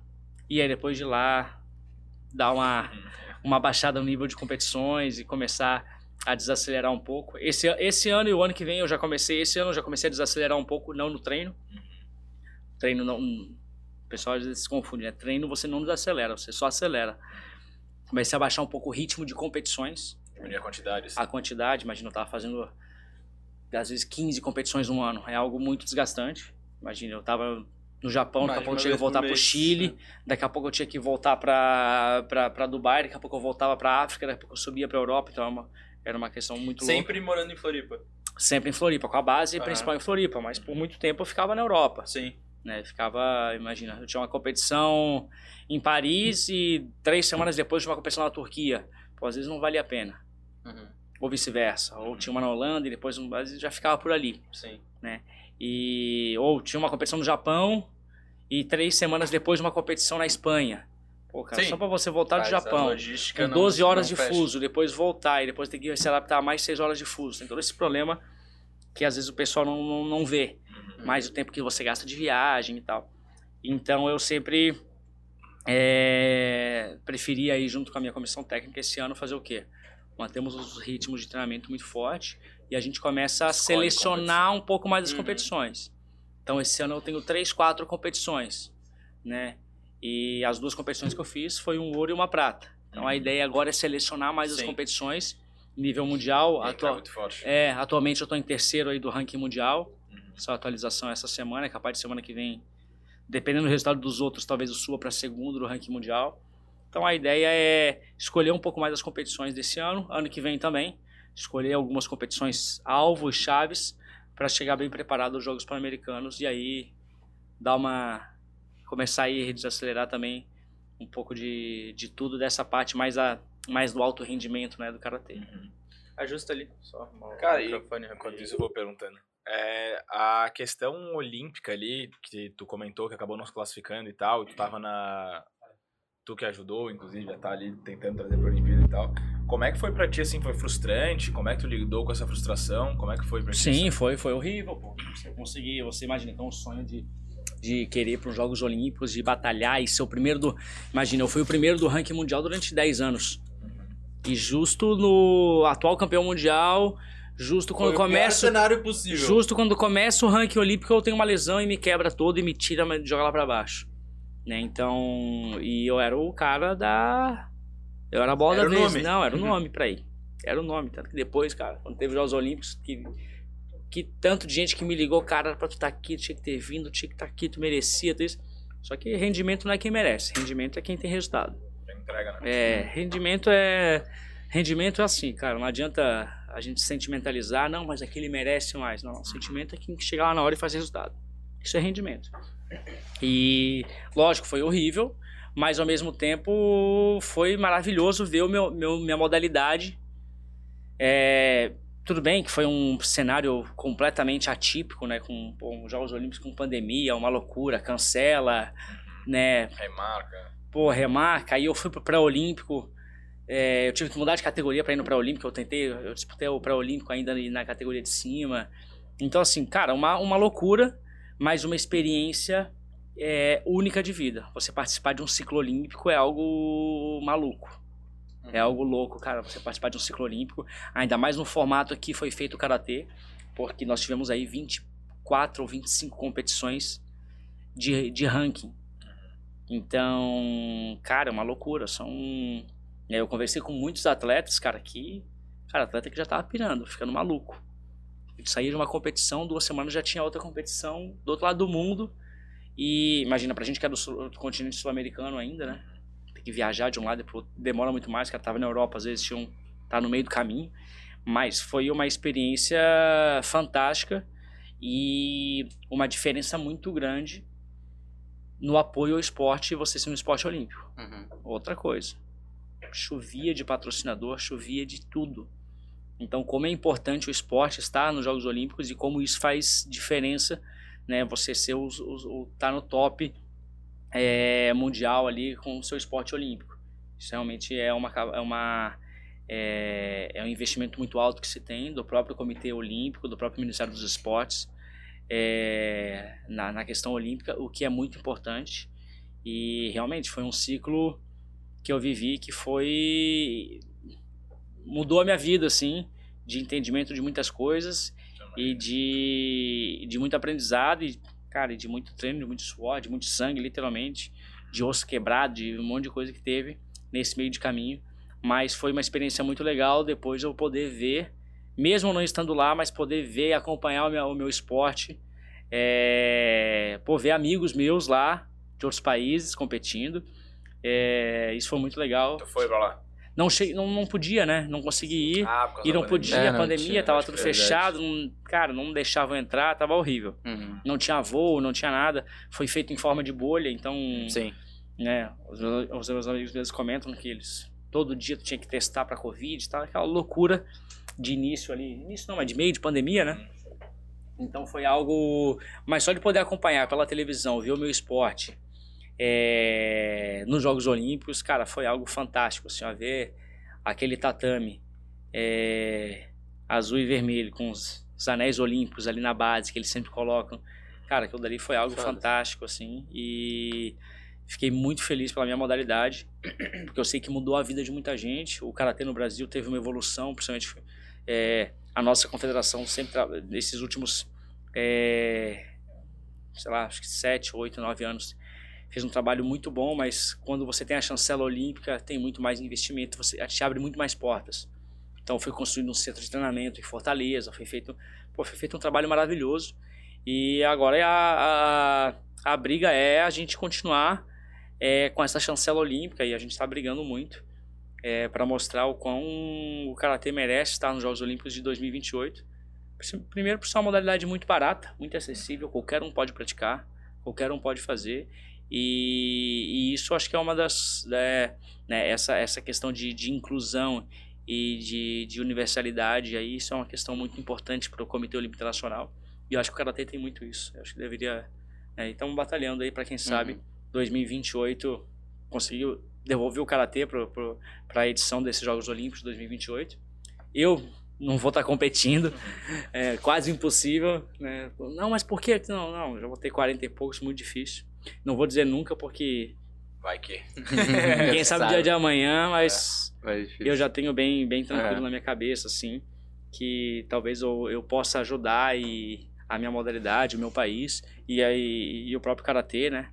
É, de outra maneira, de repente, né? Brigando de outra forma, não, às vezes não só dentro do tatame, mas brigando de outra maneira aí pra ajudar teu karatê lá dentro. E tem uma. Quer se perguntar? Pergunta aí pra gente. Bota aí. Deixa eu ver. Mas tem uma galera vindo. Super Saiyajin. Bacana. Super Saiyajin, meu filho vai gostar desse.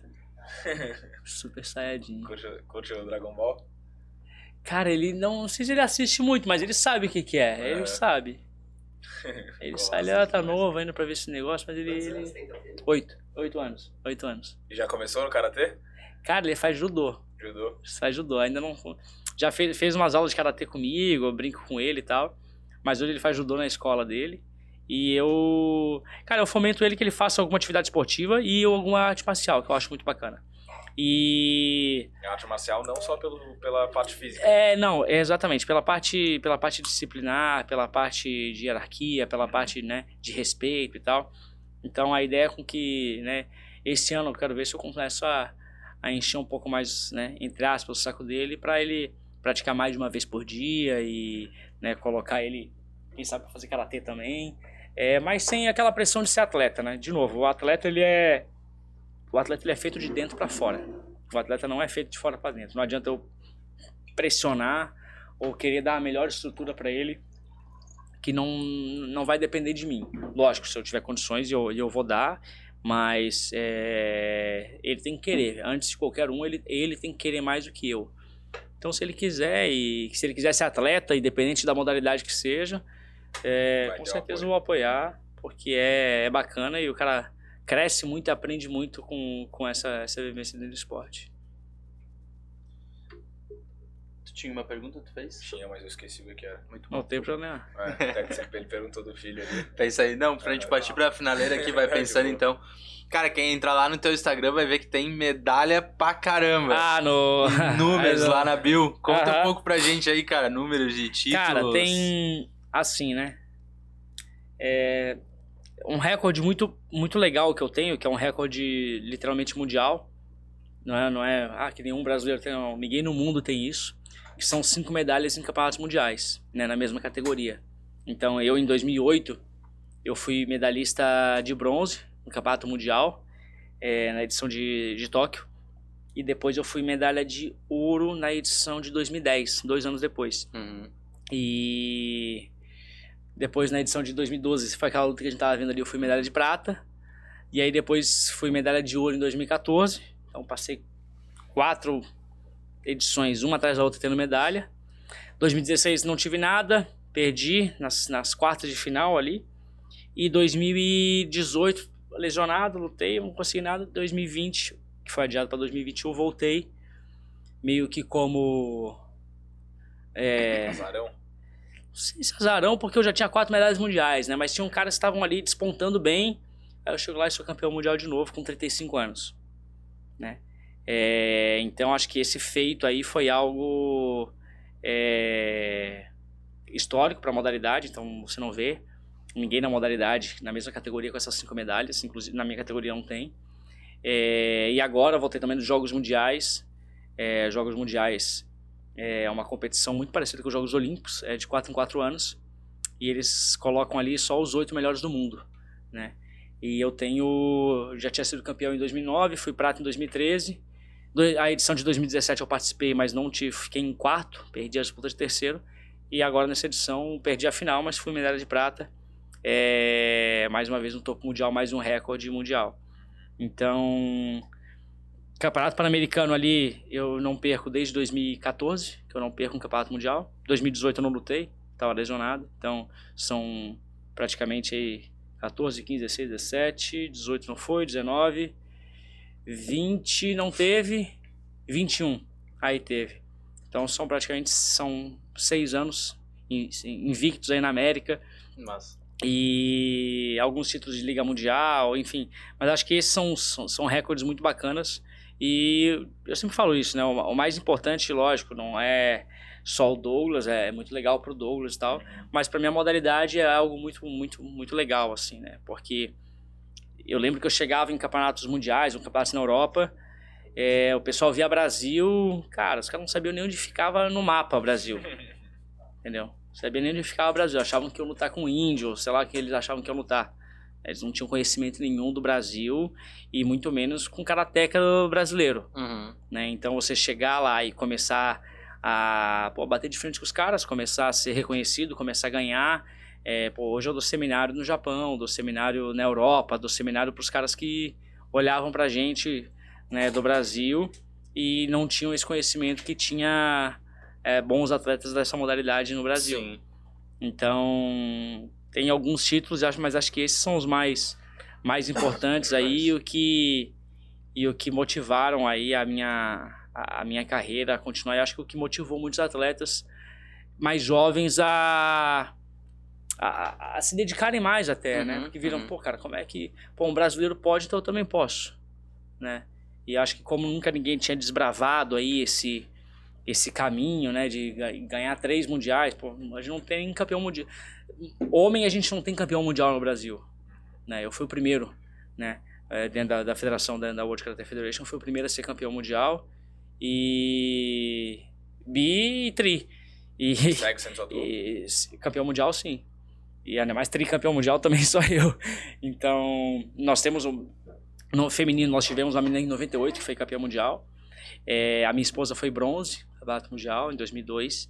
É, mas campeão mundial, homem, né, dentro da, da- da- dessa federação olímpica, que é a WKF, que é a World Karate Federation, só eu.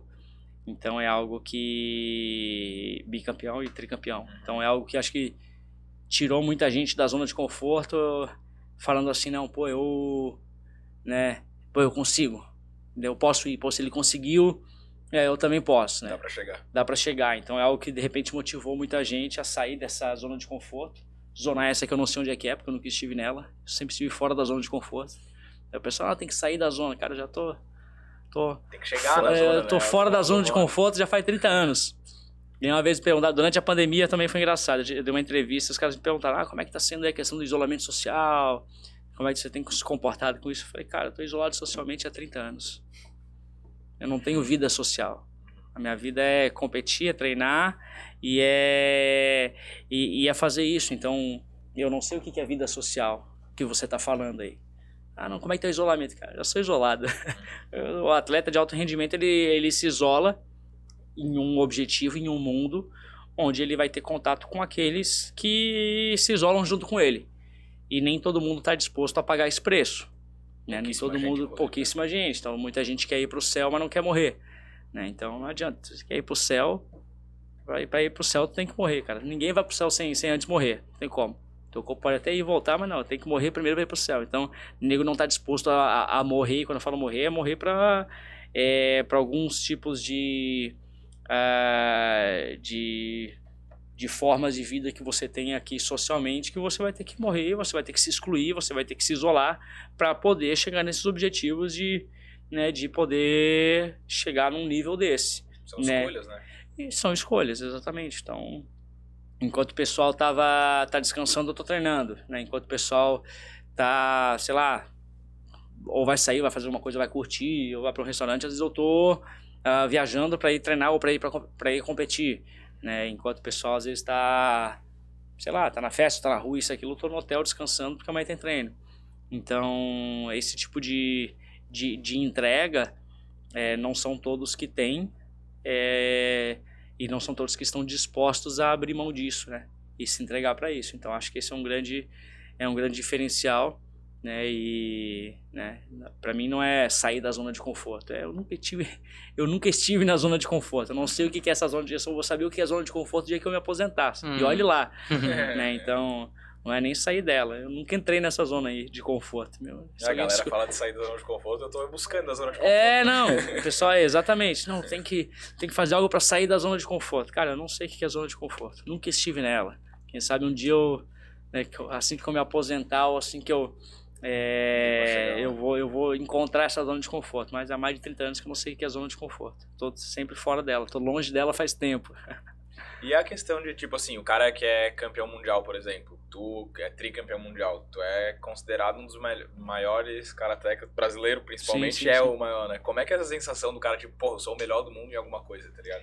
Cara, é, é, é lógico, é, é, é, fantástico você ter é, um sonho, fazer, estar dentro de uma modalidade, você ser reconhecido e não só ser reconhecido, mas realmente ser naquele momento, porque eu ganhei aquela competição, então eu sou, né, eu, eu fui o melhor do mundo naquele dia, naquele evento. Se fizesse o evento também amanhã, no outro dia, é capaz do resultado ser completamente diferente. Eu, eu tenho essa percepção também muito, né, não acho que eu sou o melhor do mundo no karatê, mas naquele nesse determinado regulamento, onde você tem uma competição a cada dois anos, eu sou atual campeão mundial. Né? Não me acho que eu seja o melhor do mundo, mas tem alguns recordes. Mas é um doce. É, tem alguns, alguns recordes e tal. E isso, logicamente, te dá uma, uma sensação muito é, muito legal de, de dever cumprido e de, cara, conseguir. E isso te faz um pouco. É, cara, eu posso conseguir o que eu quiser. Né? Se eu me dedicar. Aí você aprende ali o caminho. Pô, o que eu fiz para chegar ao topo do mundo dentro dessa minha modalidade? Ah, eu fiz isso, isso, me dediquei, me entreguei e tal. Cara, então você começa a levar isso também para outras áreas da sua vida. Né? E, e logicamente, hoje eu, eu, eu sirvo para muitas pessoas e tal, de inspiração. E eu acho isso muito legal também, porque é, muita gente vem conversar comigo eu falo, cara, você pode, agora você quer? Ah, eu quero, está tá disposto a pagar o preço? Então, tem que saber se está disposto a pagar o preço. Muita gente falando, não, mas eu me dediquei durante cinco meses direto treinando e tal. Eu falo, cinco meses, cara. Eu me dedico há 30 anos e ainda dá errado e continua dando errado e vai dar muito mais errado do que certo, porque alto rendimento você mais perde do que ganha. Você não vai encontrar um cara que mais ganhou do que perdeu. Não existe. Se achar esse cara aí, me mostrem, mas é difícil. Pega qualquer um aí, tu vai ver, cara. O cara ganhou, o cara perdeu muito mais que ganhou. É sempre assim. Quantas competições fiz? Ah, eu fiz 500. Quantas tu ganhou? Três, quatro. Ah, as outras tu perdeu. Em terceiro, segundo e tal. Outras nem, nem, teve colocação nenhuma. Mas é, é muita gente não está disposta a pagar esse preço. Mas quando você paga o preço e realmente dá certo, você vê que você é, é, é que nem diz o Luva de Pedro, né? Incansado, é incansável, né? Imparável. Uhum. E você começa a ter uma sensação, não, não de arrogância, mas de, de, cara, pô, deu certo, viu? É só trabalhar, é só fazer, você acaba vendo que realmente dá certo. E dá para transferir isso para qualquer área da sua vida para você chegar onde você quiser e ser o melhor é, do mundo. É, e eu sempre eu tenho uma eu faço às vezes muita palestra para o pessoal de criança, para crianças ou em escolas e tal. É, algumas empresas que eu falo, ó, qual é o seu topo do mundo, né? Então, lógico, para mim o topo do mundo era, né, em um determinado momento, para mim o topo do mundo foi ser campeão mundial, era ser, é isso que eu queria, né? Mas vezes o topo do mundo do cara pode ser passando vestibular, topo do mundo o cara pode ser, pô, eu quero ser um bom pai, tô, quero ser um, né, um bom marido, eu quero ser um, um bom, sei lá, um advogado, um bom médico. Cada um tem o seu topo do mundo. Então você conseguir alcançar o seu topo do mundo, eu acho que é algo. É, lógico que tem que trabalhar para isso, mas é fantástico. Então eu alcancei o topo do mundo, né? Campeão mundial de karatê, mas cara. O cara alcançou o topo do mundo dele, que era passando no vestibular. É a mesma, é a mesma sensação. Ah, não, sou campeão mundial e o cara passou no vestibular. Qual a diferença entre a gente? Não, tu é o melhor do mundo, ele é o melhor. Cara, mas aquele, pra ele era o topo do mundo aquilo. Então, para mim era o topo do mundo isso. Então, É que pra ti o topo do mundo era o topo É, então, mas exato, mas assim, às vezes as pessoas acham que são, são feelings diferentes, são sentimentos diferentes. Cara, mas o sentimento que você tem de, de pô, conseguir, que legal, bacana, é o mesmo daquele cara, daquele moleque que estuda pra passar no vestibular. Que é o topo do mundo pra ele, naquele momento é o topo do mundo dele. Né? Então é o mesmo feeling, é o mesmo feeling que tu já teve, com certeza, quando você alcançou um topo do mundo pra você. Pra mim é a mesma coisa. Só que lógico, foi um campeonato mundial de karatê, você ser o melhor da sua modalidade. É, te traz umas, logicamente, um reconhecimento e uma, uma exposição um pouco maior, né? Porque por ser uma modalidade pública, uma modalidade esportiva e tal, tem isso. Mas é algo muito é, é, muito legal também, porque, como eu disse, você vê muitas pessoas que se inspiram e se espelham em você. Isso também te traz uma. Para outros objetivos também, né? Eu gosto bastante de ver as palestras do Bernardinho. Sim, eu acho muito sim, massa sim, ele falando sim, que, sim, beleza, ele foi o que ele foi no vôlei, mas não nessa, tipo, as pessoas se inspiram nele não para jogar vôlei ou para ser treinador de vôlei, para. Exatamente, ele, ele alcançou o topo do mundo para ele, dentro da modalidade dele, e, e é a forma com que, que ele se entrega, é a forma com que ele trabalhou e que serve de inspiração e que pode ajudar, e ajudou muita gente. Eu, inclusive, já li muitos dos, dos livros deles, dele, e sempre achei um cara, porra, fantástico. Agora, dentro do exército, porque eles treinam lá, às vezes eu tenho capacidade de, Eu tenho essa é, eu cruzo com ele e falo, caramba, cara, não tenho contato com ele, tá? mas às vezes cruzo. Esse dia eu estava conversando até com, com um major, dando uma instrução, ele chegou, pô, eu posso usar aqui que o pessoal vai treinar e tal. Aí eu olhei pra ele e falei, caralho, cara, cara aqui, olha só. Olhei pro cara e falei, porra, campeão olímpico, não sei quantas vezes, campeão isso, pô, cara, fala, Deus. Só olhando e admirando assim. E um sentimento muito bacana de, de, de admiração e de, e de reconhecimento pelo trabalho que ele fez, porque eu sei o quanto que atleta sofre, eu sei o quanto que qualquer um que se dedica para fazer algo bom sofre. Eu falei de atleta, mas qualquer um, né, que se dedica para para fazer. Logicamente atleta, porque eu sou atleta, eu sei como é que é. Então, cara, falar qualquer atleta chegar ao, ao, topo de qualquer coisa não é fácil, cara. cara ali tem muita dedicação, tem muita entrega, tem muito suor, tem muita é, o cara abriu mão de muita coisa, de família, de meu filho, por exemplo, tem oito anos, eu fiquei quatro longe. Se eu for somar, as semanas que eu fiquei fora, eu fiquei quatro anos longe. Então, metade da vida dele eu perdi para me dedicar ao esporte, né? Para me dedicar à modalidade, para conseguir alcançar aí alguns alguns títulos. É, e são os custos desse sucesso. São os custos de sucesso que você tem que estar disposto a abrir mão, caso você queira chegar nisso. Se você abre menos mão, você chega um pouquinho menos longe. É, ah, não quero abrir tanto, não quero abrir muito mão disso daqui. Não, só que não vai chegar no topo, tu vai chegar ali na. Que alguém vai abrir mão para chegar lá. É, sempre vai ter alguém que vai fazer mais que você. Sempre vai ter alguém que vai se dedicar mais que você, que vai se entregar mais que você. E você tem que estar preparado para para se entregar. Quando eu falo se entregar, é, é, lógico, com inteligência, né? Não é, ah, não, vou sair correndo na rua que nem um maluco, tá 50 horas por dia, não, não é isso. Mas com inteligência, você saber se entregar para sua modalidade, fazer as coisas certas na hora certa. Acho que esse é o, esse é o ponto. Lembrou da pergunta lá? Não, já fiz um monte. Ah, aqui já foi, vai, vai rolando pergunta, não para. É isso então, cara. Vamos, Maravilha. Vamos encerrar. Obrigado pela, pela participação aí. Pô, muito massa. Massa pra caramba o papo. Não, obrigado. obrigado. Eu agradeço pela, agradeço pela oportunidade. É sempre bom estar tá, tá aí com o pessoal jovem, podendo conversar. É, principalmente falar da minha modalidade. É, mas tentar sempre fazer essa ponte da minha modalidade com, com uh, com a vida, né? Que na verdade o esporte, é, o esporte querendo ou não ele limita a vida, cara, ele limita a vida em muitos aspectos, é, não só na luta, a uhum. luta também imita muito bem a vida. Tem hora que você tem que saber atacar, se defender, tem hora que tem que saber esquivar, tem hora que tem que saber, né, fintar, fingir que vai, não vai. Tem, então você aprende muita coisa. O esporte ensina muito isso. E agradecer aí pela, pelo espaço para falar um pouco da, da modalidade, contar um pouco da minha carreira e parabenizar aí vocês pela, pelo trabalho, as NFTs aí muito bacanas, ouvi aí, gostei. E espero que o pessoal tenha gostado também de casa e em breve estaremos aí juntos falando na próxima, quem sabe com mais uma medalha aí eu venho, oh. né? Temos aí é, até 2023, eu tenho particularmente até 2023 aí com a com a ah, missão aí quiser, do, dos Jogos Pan. Não, vocês vão, vocês vão decolar, mas eu volto aqui mais uma vez e se Deus quiser com a medalha pra gente falar especificamente da medalha e bater mais um papo. Vai trazer a medalha então. Tá Fechou. combinado. Já Fechou. tá Obrigado. agendado. Não, e pra gente é muito massa também, que a gente gosta do esporte pra caramba, né? Então, pô, todo o papo que a gente tem que é com atleta ou ex-atleta e tal, pra nós é Coisa realizador o papo. Muito bom. Maravilha. Valeu, rapaziada. Muito Se obrigado. inscrevam aí no canal, Se inscrevam no o like. canal.